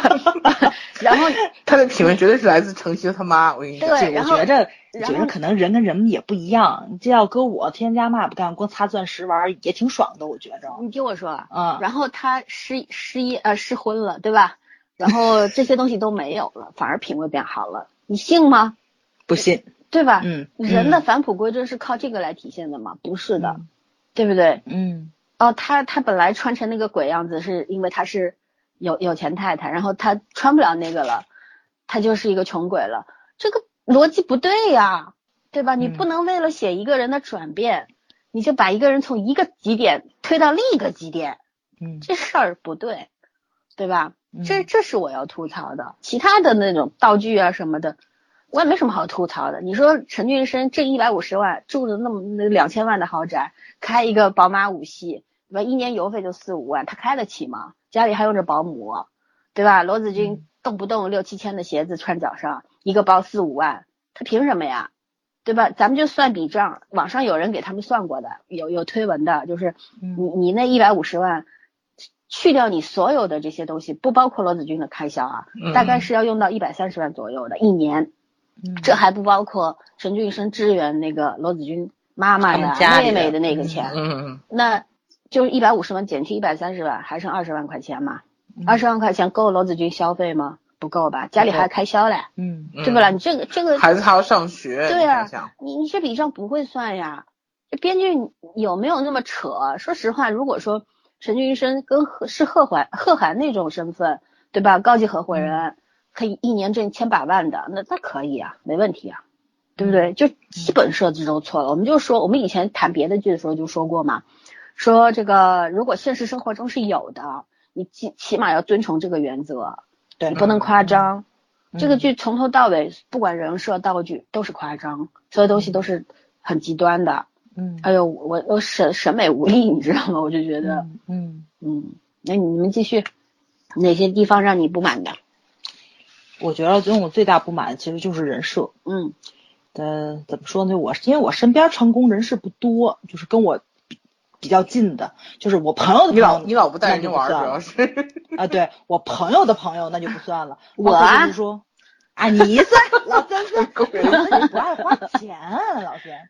对，嗯嗯，老三就是在吃上面极度挑剔，又吃不了什么，然后是就是吐槽啊不不是吐槽，是是真的，他 他吃不多，所以跟他吃饭就是，呃，他也特别客气，我不是不能叫客气，特别喜欢照顾人，就是所有人都照顾到了，只所以他吃能看别人吃他吃不了两筷子，自己爽不了。对对对，他吃不了两筷子，就特别喜欢，所以呢，就是，嗯嗯，怎么说呢？哎呀，我找想说啥了人就不一样。啊！对对对，我就说我认识的这个成功人士，你知道吗？就是大部分其实主要来自于欧美剧，再加上一个港剧，嗯。就我觉得欧美剧加港剧，对，因为我觉得第一嘛其实日韩剧里面真不多，他他他很少去演特别成功的人士，对吧？他可能演某一个专业上，就是说专业度比较高那种叫精英人士，他很少去演这种特别特别成功人士。欧美剧喜欢演，还有就是一个港剧，但是我觉得就是我去综合一下，我觉得这些人都有一个有一个特点，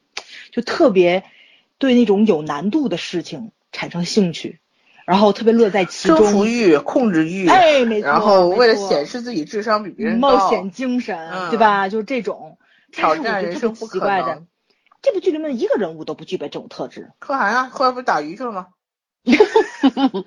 但也不用表现到这个程度。没错他为干什么不行？他非他要说贺涵说他做了高级合伙人了，他已经玩够了。人家说贺涵去打鱼，不是说贺涵自己就是当渔夫去了，人家去做水产生意了，你知道吗？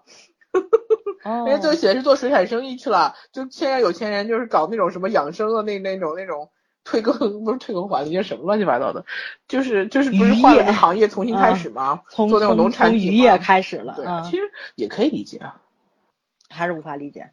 我能理解。那就跟那个谁当年要去爬山一样，那有啥好玩的？突然就打鱼了，什么都不干，光打鱼。对他不是喜欢打鱼，太装逼了不，他喜欢打鱼，就他喜欢打鱼，他喜欢这个行业，他有很深的了解。他他他可以这么说，就是说那个什么，就是说我这个行业我已经爬到顶峰了，或者说是我不想干这个，我现在钱够了，我想干我真正想干的了。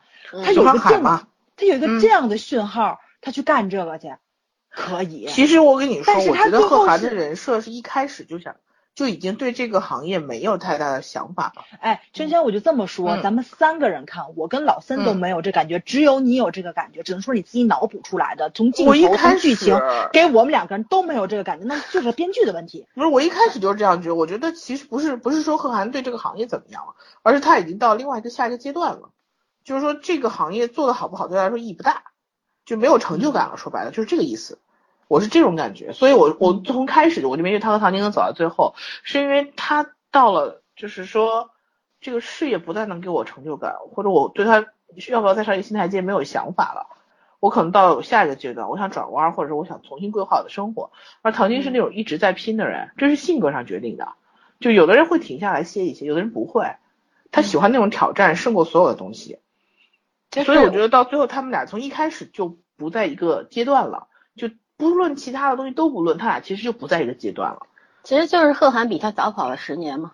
他俩从 他俩个性上也不一样，你就发他俩个性上不一样，人生规划是不一样。对，就算就算他俩同时起步，也未必会在同时的阶段，然后决定这个生活的方向。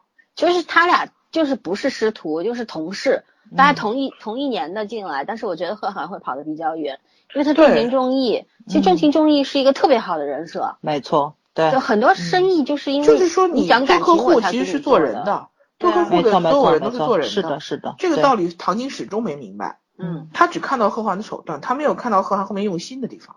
对，他不知道勇气，但也有说到后面啊，也有人说唐晶对罗子君是好的呀。男人怎么说呢？他觉得罗子君是弱者，对唐晶来说，他只被贺涵护护着，所以他一直，他说我终于学会怎么离开你，那句话其实也是对的，就是说他这么多年是被一种保被保护者的姿态，其实他想独立。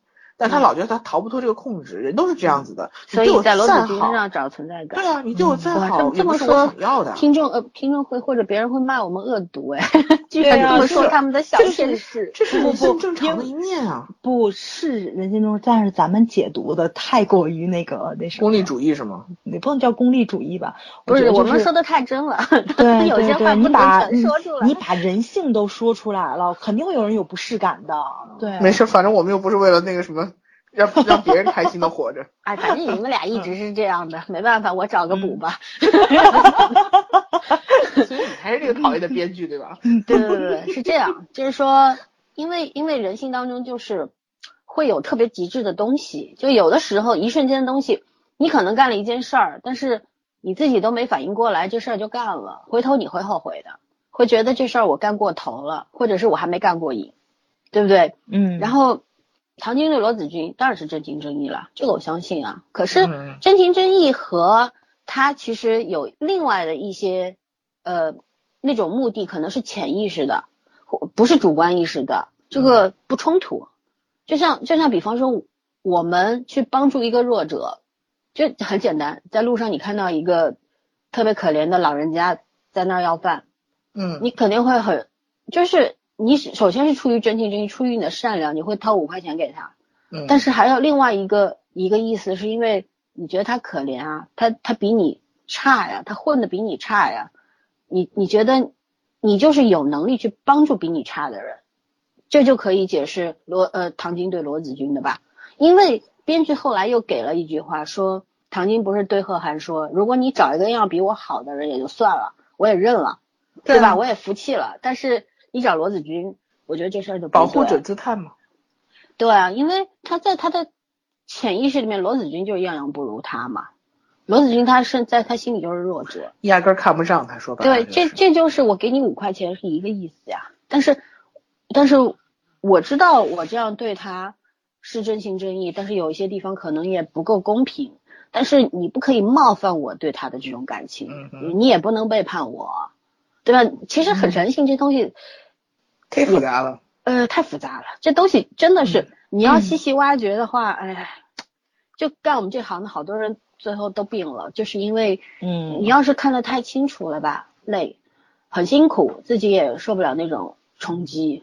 就是当你，你当你去越来越了解一个事事情的本质，看到一个人的真相的时候，其实你就会觉得，好像每个人都有机会走到那一步。嗯，这世界上很多的事儿吧，你看上去是好事儿，但是你换一个角度看就是坏事儿。就像有些事儿对别人来说是个坏事儿，但是如果这个人可以跳出来，以后再去看待这件事儿，也许他就是一个好事儿，嗯，对吧？所以说这事情嘛，我们要学会什么？学会去更多的角度去去看待这个事情，了解这个事情。其实我们说这些可能就是很暗黑的。但是，因为我们不是黄执中，不是马东啊，我们要是他们的话，人家就会信；但是是我们的话，人家就觉得你们好恶毒。没关系，我觉得过个五六年，大概更多人会觉得我们没说错什么，是吧？对，总要总要有一个过程吧，我觉得。对对对，我们可能是确实比较很多事情是 不是极端，讲的比较明白，很多观点其实是是看清楚了、看明白了，然后比较前卫。但是呃，我觉得呃，我不敢说对别人有没有影响吧，但是我觉得呃，大家可以学会一件事情，就是假使认为你现在认为我们说的不对的，先别急着骂人呢，你先想想。为什么我们会这么说？可以多一个角度去思考问题，给你多一个角度去想看待这件事情就可以了，嗯，对吧？嗯，哎，不过黄志忠、马东有被骂的也挺惨的，他们把人性包装的很很多元化而已。嗯嗯，呃，我们也包装的很多元化的，内核其实还是那些东西而已。其实其实就是人性如黑洞，我一直在说这句话，对，就是大家。特别迷信一句话，其实每个人都知道人性是复杂的，有特别黑暗的一面，对吧？有非常阴暗的那种特别猥琐的，然后丑陋的东西在人性当中，只是没有人愿意去承认这件事而已。但我觉得，如果你愿意承认它，可能你看待一个事情就会比较客观一点。嗯哼，对，对吧？我我其实说到现在。我有一点很赞同编剧说的，编剧说他这个剧里面没有一个好人，也没有一个坏人，就是每个人都有好和坏的地方，就没有一个人是至善，也没有至恶的人，每个人就是他的每个人物都让人不舒服，对，这是我最受不了。这就是我说的，他的论点很好，但是他没有论据去支撑，对他解释不好这件事情。你想要你你写一个故事，展现的东西不对，就像我们小时候写命题作文，你得有中心思想，你怎么去证明你的中心思想？你得写情节，写故写整个故事啊，对吧？足够支撑他。大家相信啊，可是你现在就是你解释再多，他所有的观点都在采访当中体现了，但是你在没在剧情当中体现。没错，嗯嗯，对不啦？这是一口述出来的，就是致命伤了，嗯，对不对？嗯，我别说我们是，我们也是，对吧？看剧无数，阅剧无数，是吧？嗯，然后书也是没有上万本，几千本总归有吧？也算是有见识的人，而且活到这算是识字的人了，多多少少阅历也是有一点。其实。我我是觉得我们还算比较公道，比比比较善良宽容的人，所以对这个剧没有什么过多的抨击，也没有讲出什么让人接受不了的话来。我们只是在你看我们做节目其实是也是另辟蹊径，我们没有像以往一样整体的去谈那个剧，而是我们去谈人设、谈三角关系等等。为什么？就是第一不想触动大家的那个神经，第二呢，我们是希望更能够更加客观的。客观的通过分析角色，分析啊这个里边的等边三角形关系，然后大家来多一个角度看待这些问题。所以反正找补就找到这儿吧，就爱信不信吧，随便，好吧。嗯，然后反正剧里面说到人设，早上还继续说呀。你除了说了，嗯嗯，哎呀。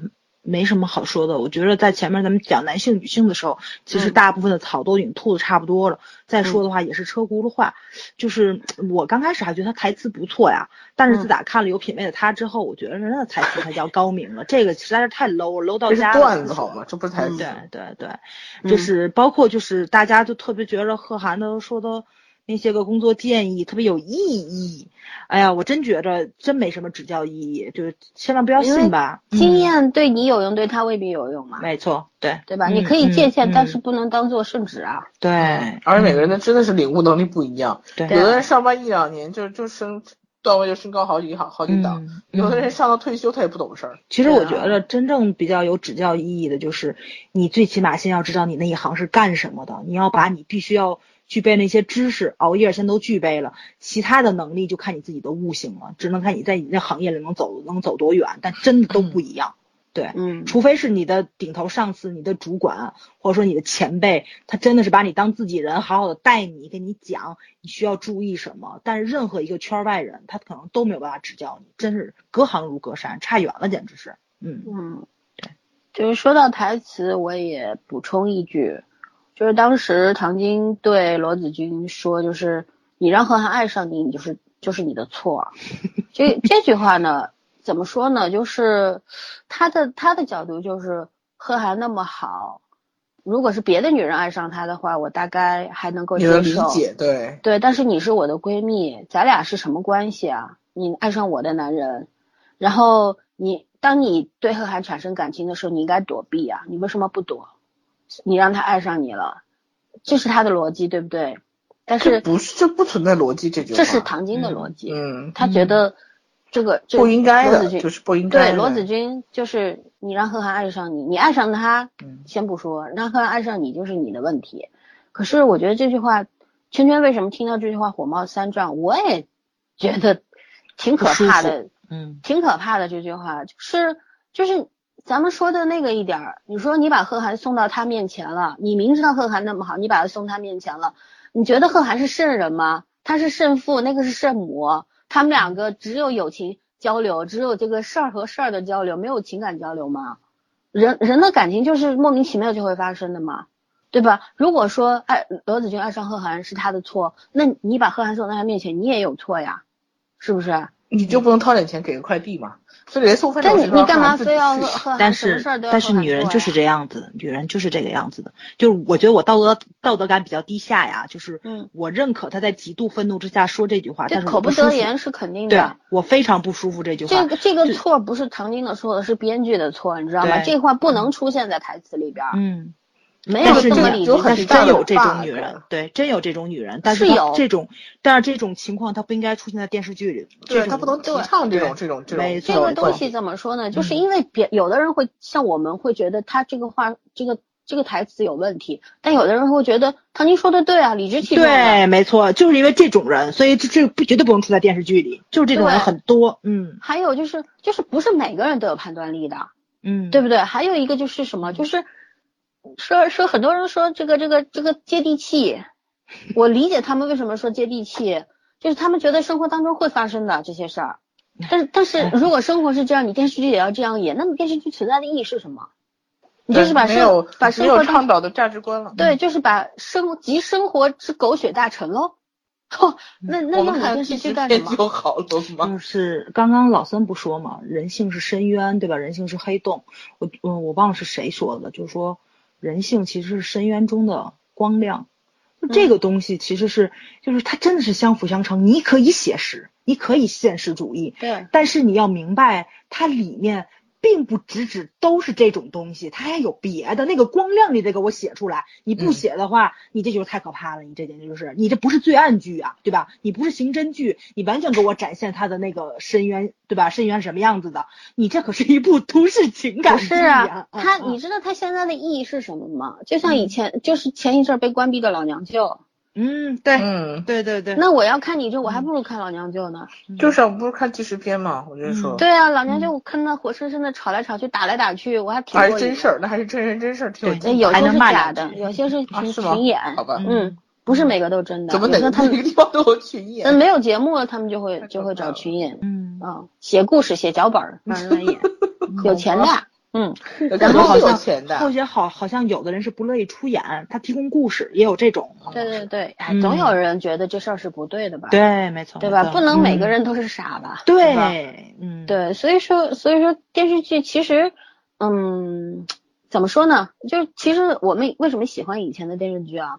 你包括《渴望》，那是我很小很小的时候看的，我都没没嗯记住演的什么，反正好像里边那王沪生和那个呃叫什么王慧芳、呃刘慧芳、刘慧芳刘慧芳嗯两个人之间也出现很多感情问题，什么嗯。王沪生也是一个也是纠结的内，出轨，对对对，嗯。但但是那个东西为什么没有对很多人造成坏的影响啊？其实他就是有他写到写的特别立体和全面，就是嗯。这两个人为什么会出现问题，是时代造就的，对吧？就是人人其实是很脆弱的，当面对大时代的这种冲击的时候，人难免会出现差错，但是我们怎么去补救，怎么去认认识错误，然后去补救，这个很重要，对吗？嗯就是你当你对不起一个人的时候，你应该表现出愧疚；当你对伤害了一个人的时候，你要去想，我一定要弥补他，哪怕这个弥补对于他来说没有什么用，但是我要去做，我不能因为没有用我就不做了，嗯，对吧？嗯我的前半生里面这些东西有没有呢？是没有的。是我们嗯要去考虑的就是这个啊。嗯就是就是你可以展现人性当中特别恶的那部分，你可以把社会上面存在的种种问题都亮出来，没问题。你可以就狗血集大成都没有问题。可是你有没有给解决的办法？嗯，你所有的东西都展现了嗯，解决的办法就是大家拜拜，一个去捕鱼了，没？错没错没错一个去破工厂了，一个离职了，这算什么解决呀？人和唐晶没离职。啊，没离职是吧？对，唐晶唐晶，然后没有离职，然后洛洛接了老卓的店，继续该上班的上班，该打工的打工。我对啊晕啊！就就是没有解决的办法呀。我们要看的是解决的办法呀，哪怕他解决不了实质问题，但是我们要拿出自己态度来呀。剧中的每一个角色都应该有态度，对自己做过的事儿负责任，不是一走了之叫负责任，一走了之算他妈什么负责任逃？避那是只有贺涵他他为什么他他最后还帮了一次唐晶？我觉得我还是认为贺涵有情有义，到这个程度了厚道嘛，对，嗯他还帮了唐晶，为什么？对吧？他是念着过去那十年，这是他的态度。我背黑锅，我走，因为我有承受能力，我可以负担这个结果，我有钱啊，嗯，对？吧？我就是换一个行业，我不做这行，因为我名声臭掉了，这行我大概容不下我了。可我可以转行，因为我有资本，我也有能力去重新走一条新的路。但是我要保住唐晶，因为唐晶如果失去了这份工作，就什么都没了。对，对，对不对？嗯其实这是这是他的解决的方法，可是其他人有没有呢？对吧？说到底，不知道他们表达什么。对嗯，因为他们要写第二部，我看编剧最啊后采他还访的时候真的要写第二部啊？他说的是跟《欢乐颂》一个意思他说如果有，如果有嗯第二部的时候，如果有第二部的话，他要好好的聊一聊玲玲这个第三者的问题。唉，好吧他写个，颠覆性的剧本，我简直是养不死。但是还是会有人看的，我相信一定。会有的，我嗯相信一定会有的对对。嗯欢乐颂二比欢乐颂一冲的高多了。真是的，一就够难看的了，二我连看都没欢乐颂二其实一一欢乐颂一挺红的，二其实已经影响力少了很多。真的，不要但是二的嗯宣传做的很大。对，嗯，我想说啊，不要太低估观众的审美能力。嗯真，我觉得啊，现在这帮编剧、国产剧编剧啊、制片方啊，为什么出出现了这么多烂东西啊？真的不值一提的烂剧，他们眼里没有观众，这就是本质。因为他们觉得观众傻，我给你看什么你就看什么，因为他们看到了太多坏作品的成功，会觉得观众就是愚蠢的人。这个市场已经被我们主控了，观众就买单的份，中国观众是他们自娱自乐的，说白了。对，你想制制片人，他他他凭什么叭跳出来在微博上说，你们还没看完就盖棺定论，你们就是看不懂，你们凭什么说我们传递了错误的三观？你那电视剧又不是什么电影，我一个半小他那时就看完了。他那个高高在上的样子，说对他那番话说的让我觉得很恶心他他说明了什么？说明了就是他们眼里没有观众，他们觉得观众在他们眼里是什么？就是很傻很傻，蒙着眼睛说白了意思就是你不懂。对，蒙着嗯眼睛磨磨的驴，你知道吗？就我让你往哪儿走，你就往哪儿走。可是不是，其实现在的观众，观众人其实都不傻的，很多时候是我愿意为你买单，我可能有一时迷茫，但是我不代表我一直傻。人都有傻的时候，傻过了就好了呗。对，当然也有一直傻，一直傻的人是没有购买力的。你让他看，他能为你做什么，对吧？真正、真正有购买力的人，其实是有判断力的人，时间早晚而已。你骗我一次还可以，你不能每次都骗我。对呀、就像早儿去年就说说七月那个保护月是吧？八月保护月、八月，啊，前两年的时候还那个票房都老高的嘞，暑假七八两个月暑期档，嗯嗯。嗯，然后去年就不行了，对吧？那是为什么呢？是因为大家品味上去了。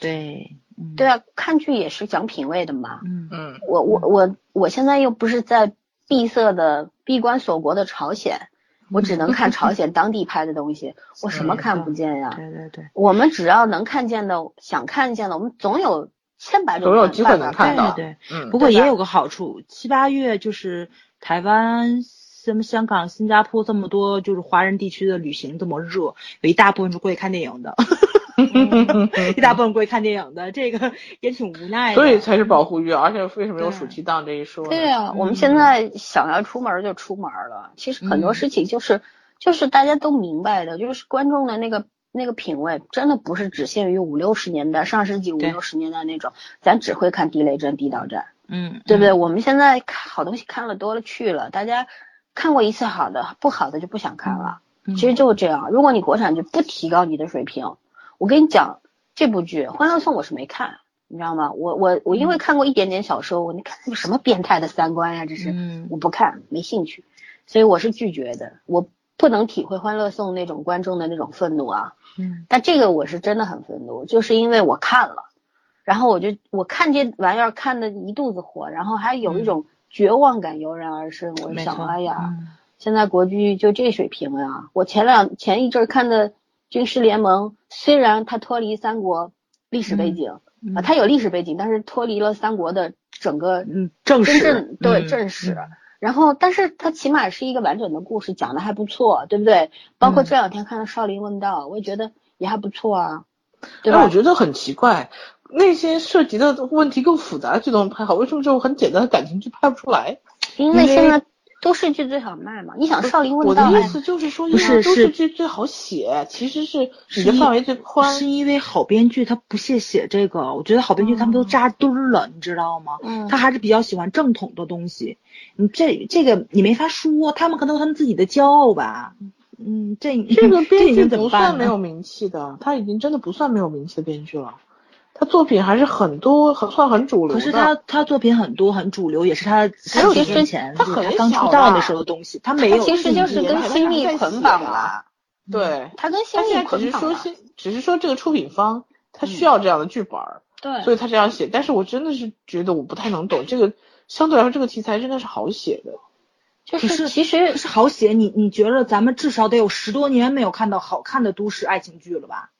王沥川，王沥川，王沥川那是王沥川，他叫爱情剧，他不叫都市爱情。他那个我觉得脱离开职场了。王沥川的编剧是个他没有讲职场，他没有讲职场。对他没有讲职场，这其实是在你应该是带着职场东西，但他也没讲职场，对 不对？他也没讲职场，嗯，你不讲你要不擅长讲，其实可以不讲。对。你讲了，然后觉得还不如不讲呢。我你知道吗？我就是我看完我的前半生之后，我没有说有一个冲动去看一书，我有个冲动去看梁凤仪。那个是嗯真正的职场奋斗，尤其是我就印象特别深的一本小说，我到现在我都记得，我的名字我都忘了。梁凤仪那套书我全部看完了，对吧？嗯对，就是真的是男方把女方抛弃的是个渣男，那个男的自己偷渡到香港之后，就是他在偷渡过去之后，把女方留在了那个偷渡地点，然后女方被遣返回了中国之后，因为那个时候就是历史大环看过你境是对说这个事儿，对对对，嗯，然后女方又从这边开始到台湾，从台湾回香港复仇，对，真的是最后跟你死在一起，你知道，俩一起坐牢，经济案坐牢，嗯。就玩儿也要玩死，就是跟你死磕嘛，嗯。没错，没错，没错。尤其那男的在香港怎么奋斗，就两条线并进嘛，一个复仇线，一个在香港奋斗线。最后两个在香港碰上了之后，然后刚开始男的觉得能挽回，因为我还爱你嘛。然后乱七八糟一堆事儿，最后那那个女的就是设了一个老不大的局，最后就是回来复仇的。包括她身边有一个超级爱她的男人，超级好、超级有钱男人，但是我就是来复仇的，我也不耽误你对我也不耽误嗯你。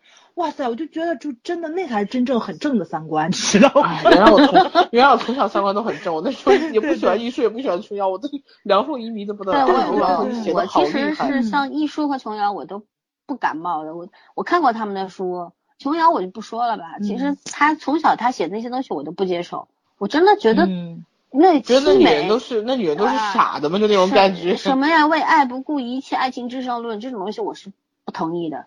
我我从小大概就是一个冷漠的人，我觉得我觉得我一自身鸡皮黑一下。疙瘩属于。对，然后那个艺术嗯咱看的时候可都之处，嗯，嗯，嗯但是就是他也没办法，大家都把他当成圣人了，那他也挺骑虎难下的，是吧？嗯这事儿还得这么理解。但是我我我年轻的时候上学的时候看什么？看李碧华和梁凤仪，对，我觉得李碧华对这这两个人碧华是真才是真正李碧华人性太可怕了，对嗯真正冷静，然后真正厉害的人。嗯所以我我是喜欢看这些，嗯对吧？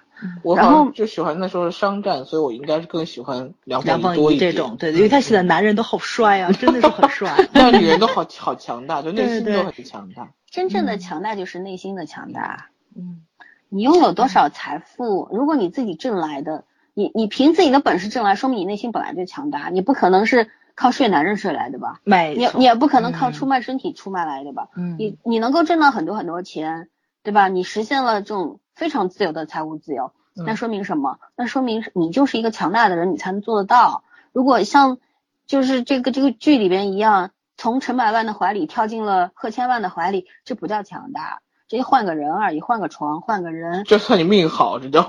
这是命 好。说到说头说到头还是这个跟女性独立一点关系都没有。编剧也说了，他们不要讨论这个，他们讨论的就是爱上一个人 该怎么办。好了，既然那他们下一集，那他们下一集的那个故事可以叫爱上一个不回家的人了，就是陈俊生经常不回家。唉，对呀，来来，最后一个问题，嗯，没有了，没有啊，这最后一个问题了。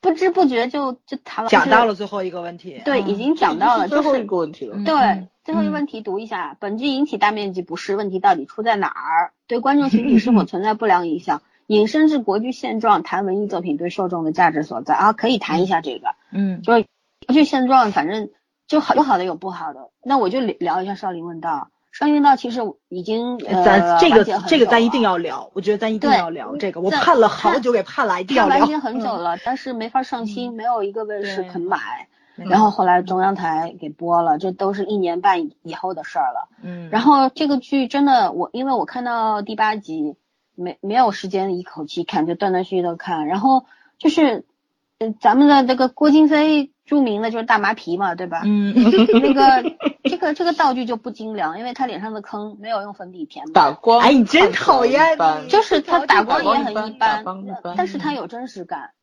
然后他的武打设武打动作设计的非常好，郭京飞的一个人性人性的挣扎，他嗯。从他从这个就是他从一个重情重义的人，然后慢慢的抛弃了他的情谊。就里边那个高书记高育良书记的选择演嗯。演了那个明德德嘛，嗯。嗯，对，然后明德就跟他说，无情无义，抛情弃义，你才能无惧无畏。最后他就黑化了，就这样。嗯。但是咱们要站在那个历史背景上面看，你说那时候不得呃不，做的选择。就是嗯就当时那个那个嘉嘉靖年间，对吧？那个嗯皇帝，明朝的皇帝，哎呀，他也一坨屎啊，对吧？严嵩父子要篡权了吧？？嗯没有，这还是在明末以前的事儿。嗯，严嵩嘛，后还没有哦到魏忠贤呢，嗯对吧？嗯还没到崇就是他要篡。对对对，他他要篡权，他要干嘛？其实咱们要站在历史的洪流这头看的话，其实那皇帝也没什么好的。如果篡权以后换换个朝代，也未必不是坏事儿。但是以前，对吧？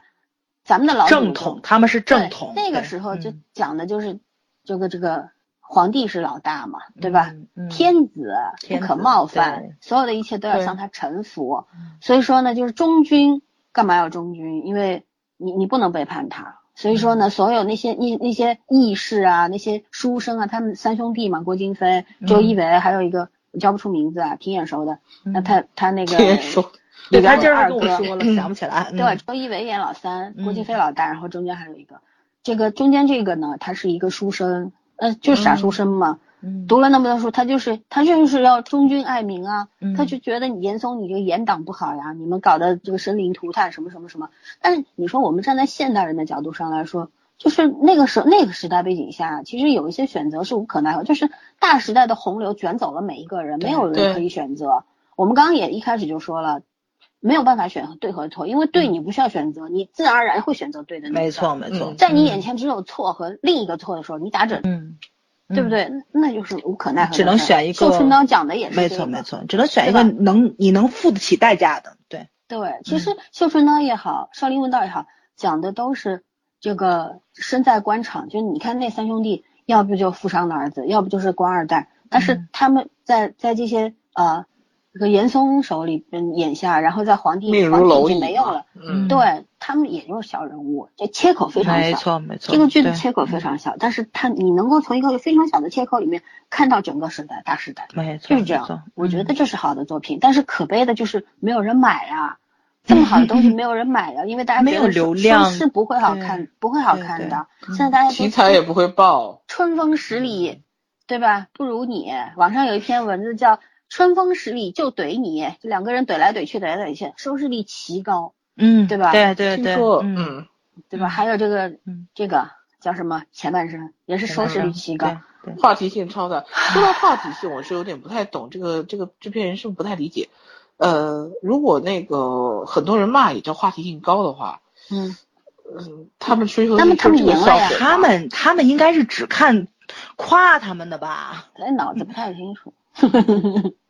反正我呀特意去查了一下，要是就是查一下名条嘛，我觉得现在看奇葩说看就一臭毛病，嗯都要去百度一下，就是什么是现实主义正。好增加了你的知识面。对，增加了知识面 增加你的你的度娘的信任哎，感。对，比较科学的去解释一下什么叫现实主义跟女权主义啊，知道吗？嗯因为我觉得编剧误会他们了。但是编剧不说吗？他不是讲女权，他也不是讲现实的，对吧？对啊但是我把这两个百度完了之后，我觉得他就是在讲，他没讲好。对啊，对他们讲了，混淆到最后接受采访的时候才说我们讲的不是那个，对，你们误会了。是他，因为他讲不了。我先说现实主义，现实主义其实就是写实主义，就是在人类的认知中，我们对事物的理解和感知与物体独立于我们心灵之外的实际存在是一致的，就这种一致的是很重要的，就是他摒弃了理想化。也许在人家眼里就是一致的，在我们眼里哎就不一致了。对，然后这个，然后讲这个理想主义的特点，细节真实，形象典型，描写客观。哎呀，编剧一个没沾，厉害。然后呢，现实主义的意义又有三点，就是悲观主义、批判性，最重要的一点就是倡导社会改良。编剧他占了俩，嗯，第三个没有，就是说他把最重要的要完成的一步这个意义目的没有了。没错，目的没有了。他最后结局就是老森说的草草了事就完了。我就告诉你，这些人该干嘛因为他圆不过嗯来，没错，反正就重新开始吧，你们随便脑补吧，就这样吧。对对对，而且还有第二部，太可怕了。这是为了给后面挖个坑 这坑。事情就可怕在这儿，告诉你没完，还有呢。嗯然后我来讲女权主义。女权主义呢，就泛指妇女要求平等权利的社会思潮。对，它着重在性别政治、权力关系与性意识上。一般来说，探讨几个主题啊，探讨的主题主要是包括歧视、刻板印象、物化女性、身体家务分配、压迫与父权这些东西。我觉得他应该一大半都扫到了，但是他都没有深入的讲。然后再讲后边了，就是说，女性主义政治行动，它一般来说呢，就是挑战，挑它有一些挑战，就是诸如像生育权、堕胎权、教育权、家庭暴力、孕妇留职、薪资平等、投票权、性骚扰、性别歧视与性暴力等等的议题，他也扫了一一部分，但是也没有深入去讲。他说他自己没有讲女权，没有讲现实主义，他他都讲了，但他都给你扫了个边儿，就是怎么说呢？调戏观众也不是调戏，就是，哎呀，觉得你们有看不懂智商的能看出来，对，但是你们这样看看不懂我就不给你们讲了对，对，就这种。既没有文化，嗯，那个他的用运用在文学当中的那个能力，又没有大局观，没错，这个就是这个编剧的问题。嗯。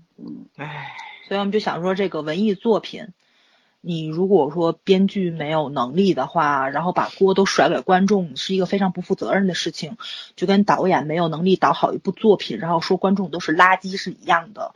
这是一件非常非常可怕的事情。作为一个创作者来说，你们灵感枯竭，我们能够理解，但是你们就是说灵感枯竭都拍出来垃圾了，然后认为观众理解不了你们的那个，哎呦，精神上的那种迸发，这个我也无法理解。也许可能过两百年之后，真倒过两百退，年，对啊，到这两百年之后，什么就是这个地球污染太严重了，人都彻底退化了，也许我能看懂吧，我估计应该是，如果我还活着的话，写封信，然后给你的孙子、曾孙子、曾孙女留个着，留个 时时时间胶囊之类的，烧了是吗？对对对，我我我我岔开一点啊，嗯我昨天啊花点时间看了那个金秀贤的新电影叫《Real 真是吗真实，我天呐，然后呢，他讲的就是，呃，俄罗斯人在跟一个就是在俄罗斯服过役的一个心理医医生，就是嗯李文敏，是叫李文敏吗？就是呃卫生的那个科我没长，哦我没看，我知道这个片子。对对对就是就是这对，个叫李李什么民吧李李胜民，李胜民。我忘了叫什么李胜，反正嗯就是这个科长。然后呢，他演心理医生，然后呢，他他就是开发了一种药，这种药呢，就是神奇在哪儿呢？就是他他可以帮助受过受伤的人，但是呢，它这个药牛逼就牛逼在你受的伤是不同的，所以它这个药效就会不不一样，会根据你的受伤程度来医治你。然后，然后就是金秀贤演一人分饰两角嘛，他、嗯他其实就被这医生整的。他原先是一个三年前，他是一个呃前方记者，他就是专门去写那种找那种打击毒品犯犯罪啊之类的，你知道吧？嗯。然后呢，就不就触怒触动到了这个医生他们的利益了嘛？然后这医生就就通过催眠告诉他，你的身体里还有另一个人格。然后这还能催眠出来呀？对，然后就塑造，其实就是说他塑造了塑造了他的另外一个人格。其实不是，他就是他相信了这件事，然后他就把以前他的把他把以前的他给忘了啊，他把以前三年前的那个人人格给没有给丢掉了。对，他就变成了另外一个人，他其实是同一个人，这很复杂。这故事就是他那个，而且他当时为了打入那个毒品集团，他去试那个药，就是不是呃那个叫那个药叫什么 Sista 还是什么的，反正试那个药。然后试了以后，他用各种方法，他就拿这个摄像机拍自己，我怎么去断掉这个药性？他就把自己泡在冰水里边，然后一边冻得呱呱抖，一边在说。我现在泡在冰水里，我感觉到有一点变化，好像能够克制这个药性什么什么的。但是最后他还是被控制了，就是他把那个跟他合作的刑警的女儿给杀了，然后他承受不了那个那那个结果，然后他就啪一下，他把自己他就变成了后来的金秀贤，就是赌场黑社会老大了。然后然后当他变成黑社会老大的时候，这个医生继续对他催眠说：“你其实有两个人格。”嗯，说你你另一个人格是一个。呃，前方呃就是一个记记者，你要把他杀掉。嗯，然后呢，这个时候呢，就是有一有一出车祸，呃，有一个富二有很有钱的人开开车飙车在隧道里面被他撞了，撞这这个跟金秀贤同时送到医院，然后这个医生就做做坏事了，就在那个受伤的人那个药那个就是点滴里边加了那个西斯塔这个药，然后呢，不停的给他洗脑。就不停的洗脑说，其实你就是金秀贤的另外一个人格，然后给他整容，整成了金秀贤一模一样的，然后让这个让这个人变成了金秀贤三年前的那个那个记者的样子，然后回去找金秀贤单挑，金秀贤被他被他是被他算计了，后来他又回来复仇，反正这个剧你知道吗？他非常超前，豆瓣上你们就可以看，嗯，打打一星的差不多有百分之七十。但是也有打四星五星的人，嗯，韩国放映了半天就扑掉了，就扑街了，所有人都觉得，然后呃，国外的一些评价基本上都在四点三分左右，大家都觉得这个剧好烂。我我专心致志的看了两个多钟头，我觉得这个剧真的不是他们说的那那么烂，我就也没有费多大劲儿，我就理解了他整个的那个超前，他这个他要他是时代时代性太太强了，对，现在这个时代理解不了。真的理很多人理解不了，因为，因为他这个剧讲的是什么？讲的就是，呃，如果你蓄意要去制造一个东西害人的话，你你可以利用科技手段害人的，太容易了。然后人的人格是可以被塑造的，这个我是相信的。对，就他要讲的就是这个东西，但是他用了一个他里边用的打斗，他用到了那芭蕾舞的那个动作什么的，就是最后金秀贤打的那一段。呃，就是他，他变成就是不是金秀贤，其实是那个被就是那个整容整成他的那个人，然后喝吸了那个 sister，然后他就置换了嘛，然后他觉得自己无敌了，你知道吗？他就他把坏人都打死了，然后他当时打斗的时候就放切了一个画面出来，就他穿了一身红衣，然后是用芭蕾舞的动作打死了所有人，打跑了所有人，然后其实那种特别。文艺性，你知道吗？就很多人说，我操，打斗军人用芭蕾舞，到底想表达什么？我看了，因为我看是用手段的，看了一下 cut，你知道吗？就它的那个光影效果，就是那种布景啊什么的，挺有科幻感的。对，对，它它真的很有文艺气息，虽然它非常黄暴，里边裸体，对对，露两点三点太多了，还有性爱镜头什么的，很黄暴。雪莉，我天呐，那太超乎我想象了。对，但是但是我跟你讲，它里边。他所阐述的东西，你真的要去琢磨琢磨。所以说，其实是有趣的。这种作品是有争议性的，对吧？有的人觉得它好，有的人觉得它不好，对吧？大家互相攻击，说你看不懂，一个说你看不懂，没事儿。我觉得这种作品值得争议，但是我的前半生不值得争议。为什么？很多人说你看不懂，编制方制片制方呃制片人说说观众看不懂。有什么好争的呀？你就是个烂剧本，嗯，没没有真的必要性。过一过一个月，大家就把你给忘了，因为还有还有好多剧可以看，这就是。但是我相信《Real》这个剧过十年二十年，他现在在韩国，韩国有一个评论家、影评家就说了，现在很多人看不懂这个剧，但是过十年二十年，十年一定会有人认可它。一定会有人看懂的。对，嗯嗯他因为他他的叙事线，很多人说他剪辑乱，他不是，他的叙事叙事线其实非常清晰，剪辑手段很高明。可是很多人因为看不懂啊，他说剪辑乱，嗯那怎么办呢？大家审美不一样。对对对，就跟那个老谋子那个英雄似的，其实刚出来不也是扑街状态吗？都在说你拍的就跟 MV 似的，或者怎么样的，嗯。但是这这么多年在又拿了奖什么的，过了十年二十年，没错就是好作品、啊，就是好作品，对，口碑也很好，对，哎，老嗯。谋子以以前是有两把刷子对，，但是无 极还是那样，这你得承认，对对无极对无极是陈嗯凯歌拍的，无极陈凯歌拍的不，啊陈凯歌拍的刚开始不也扑街了吗？嗯，啊，对，啊你是但是无极我真的还到现在也理解就是。过十年二十年无极还是无极是吧？还是无极，就是那个谁，就是张柏芝跟那个谁，那个谢霆锋闹那一阵儿，嗯无极不又给炒过来一个了，然后说哇，这片子拍是神预言，然后对吧？就好多话都都闹准了，你想不想看我脱衣服啊什么的？但是但是他后来，你就除了这个绯闻炒一炒之外，任何东西还是是那样子，无极还是无极，没有价值。对对对对对对价值观没有再炒起来，看电视没有我。特别赞同嗯圈圈在他的那评那篇剧评里写的一句话，就是这一句话题性足够了，但是除了话题性，它还有什么呢？嗯对不对？这个衣服也不错，哈哈哈，还好吧？颜色我觉得如果跟韩剧比的话，韩剧的那个服装赞助才叫牛嘞。嗯，对对对对对对，韩就是，哎呀，我不是说韩剧，我说日剧吧。我觉得韩剧的操作性还不是很高，因为有的也挺贵的，学生穿着那个一两千块钱一件儿的 T 恤，我觉得可能性不大。日剧真的是学生穿的衣服好便宜啊，三四百、一二百就能买到。韩剧也有啊，流星花园当年朴炯那么植穿好多衣服都三四你百块想流星花园当年衣服，现在看一下就是地摊货。真的情况下，我们不是还风靡了大江南北吗？真的是。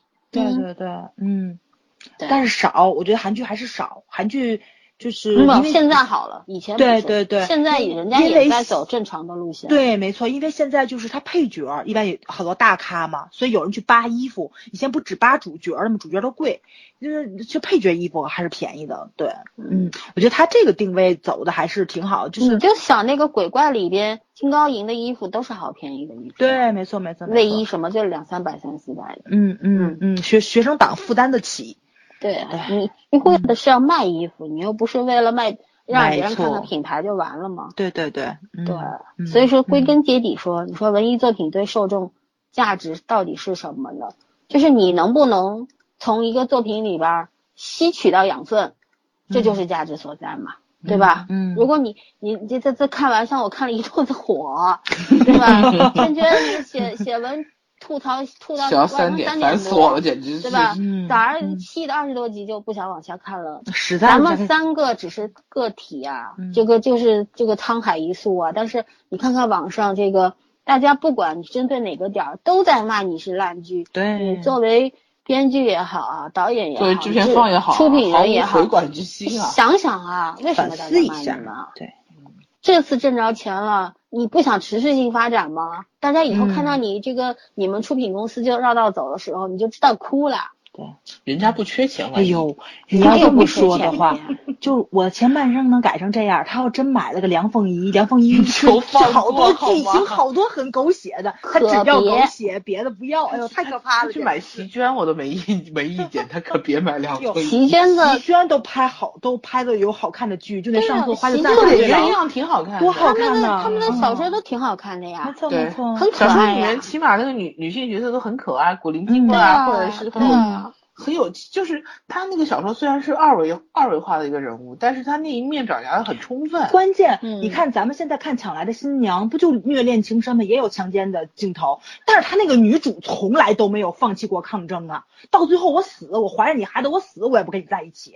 嗯就是你你强迫给我的爱情，我是不认可的。就是他们那种抗争精神，是真的到最后一刻，不跟现在似的。我靠，滚两次床单，立马就我是你的人了，就这 什么呀？这是无法理解，真无法理解。我觉得跟我十几岁看的书还是有很大差距。我跟你讲啊，嗯我又要说我朋友圈里面，今天有个人发了一篇文叫嗯不是这是批判性的，就是说那个标题是，啊、我和他认识五天就同居了，但是他是个渣男。就这这么一篇文章，我没点进去看。我好像见见过，前一段对是在百度贴吧里哎面好像就是就是刚刚早儿说的嘛，说嗯滚两次床单就这个身心都交给他了，对吧？嗯你说认识五天就同居了，还有什么好说的？对吧？之间互相之间的了解都没了解呢，对你就滚对床单了，嗯好吧？那你如果是人家不说了吗？呃，性和爱是什么？是欲望和感情。如果你是被欲望操控的，那你就不要谈感情。没错。如果你真是感情的话，欲望和感情是可以结识结合的很好的。嗯，对吧嗯嗯嗯，其实，哎呀，推荐推荐大家看看那个，就是那个《灵书妙探》，我觉得那个挺好的。那个其实它挺东方化的那个感情细腻，嗯，尤其是我特别是吧？对我特别喜欢那个谁程宝书，最后跟那个跟女主两个人就是最后同居了嘛。我特别喜欢那个细节，就是女主说你上我们家住来，然后拉开了一个带锁的抽屉，说从今以后这个就是你的，你可以把你想放的东西我我得我得说一下，美剧里面好多这种情节。对对对对对，他们是那种真的隐私，是那个互相尊重，就说你东西只要放到这个地方，我绝对不碰。我保护你的说不碰隐私，没错没错没错，你不想让我看到，我允许你有自己私密的角落，我允许你有不想告诉我的秘密。哇塞，我觉得这个就这种文化输出，才真的叫文化输出。咱们中国真没这个，我觉得以后中国也会有孩子的需要时间，也会有的，没错。其实现实当对对对生活当中，大家越来越在意这个。就像以前觉得互相翻手机嗯这个事儿理所应当，甚至有一些有一些，比如说怀疑男友出轨了，看日记呀、什么的，对，去去嗯去翻手机，说理直气壮的说，我我觉得他背叛我了，我想证实啊。嗯但是大家为什么把这事儿当的理直气壮呀？对吧？但是现在嗯越来越多人说，我一辈子都不会碰他的手机。如果我、嗯我我确实怀疑他，我我自己去找别的证据或者怎没错么样，没错。对然后不该在一起就不要在一起了。就是大家嗯其实是越来越文明和理智了。对，所以说不也不要灰心，其实好的嗯东西还是会存在。咱们现在国产剧就是可能出八部垃圾剧，出两部好剧，那也许将来就是五五开，然后三七嗯开，也不知道的很多事情。对偶尔哪怕我们有一个惊喜，也算是我们还没有彻底的泯灭掉吧。对，嗯好歹还有少林问道呢。就是类似于这样的，你像情感剧，我我说到情感剧，我插一句啊，美剧其实很少主打情感派的，像《绝望主妇》那种题材，我是不、呃不知道为什么我是不看的。嗯我我看的片长我看不进去，像六人就是像六人老友记那种，嗯呃，那是另外一个类型，它其实不是狗血剧，它嗯它就是简单明快的那种。然后好像据说那个蛇蝎女佣挺好看，但是我没有看啊。嗯蛇蝎女佣和情妇好像这类是有有感情戏的，但是玩戏勾心计的玩这个比较多。我个人看过的比较狗血的美剧，真的就只有一部《丑闻》，真的，我觉得早和老森是不会看的。嗯但是如果听我你说着我觉得想看，对，但是如果我跟你讲那个片子，我是一边骂一边看的，不是上就是演哈那。那个里面的那一些人物关系烂到你这你绯闻女孩，你们俩我不知道你看过没有啊？嗯，我嗯我知道看过一，而个绯闻女孩就嗯基本上就最后成排列组合了，对吧？对对对对对，谁跟谁都有一腿，谁跟谁都有情那个里面也差不多，剪。那个就是成年人版升级版的绯闻女孩，你知道吧？不嗯是因为我们两个今天心情不好，喝杯酒就滚床单，还没有那么复杂，就每个人背后都有他的原因。然后，因嗯为它整个是在一个政治色彩的包围下，包括就阴谋与爱情，嗯美国版的阴谋与爱情。但是那个片子呢，你会觉得一边很烂很狗血，然后那些勾心斗角的东西肯定没有中国人写这么擅长，就中国那些古装戏写的那么擅长。嗯嗯，但是你还是想看的。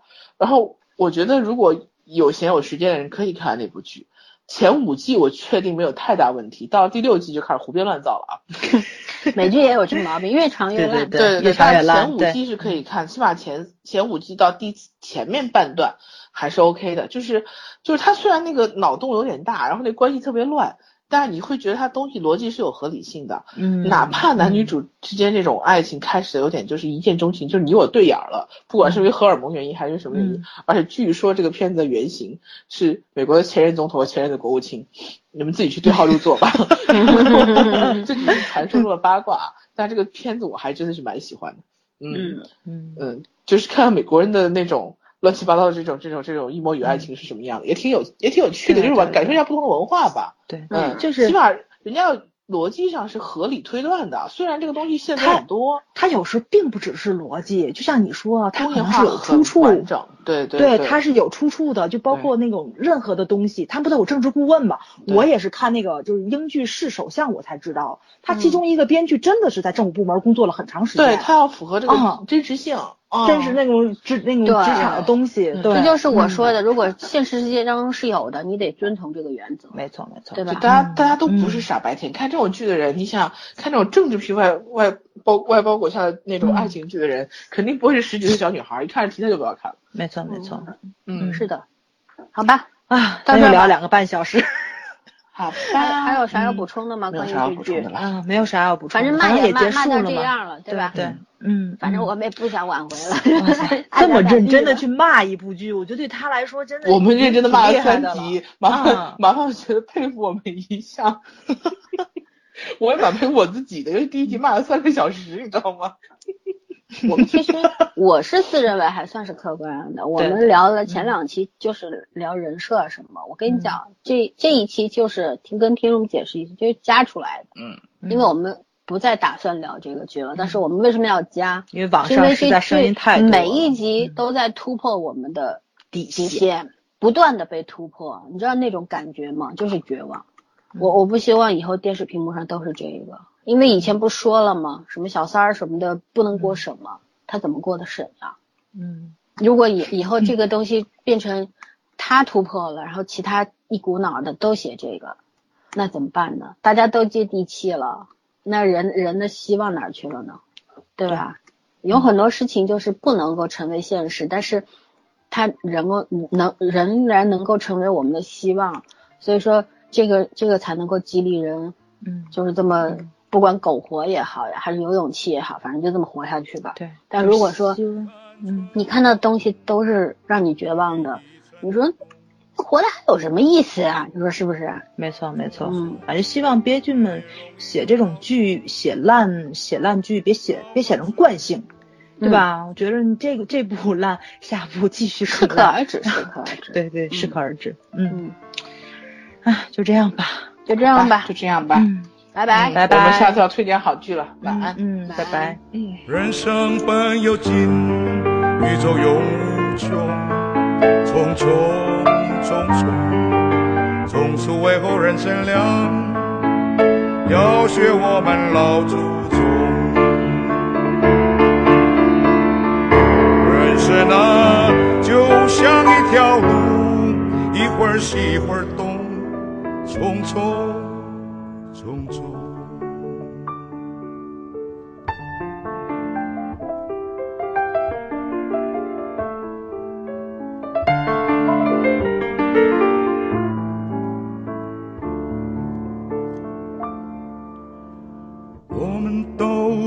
赶路人，珍惜光阴莫放松，匆匆匆匆，莫等到了尽头，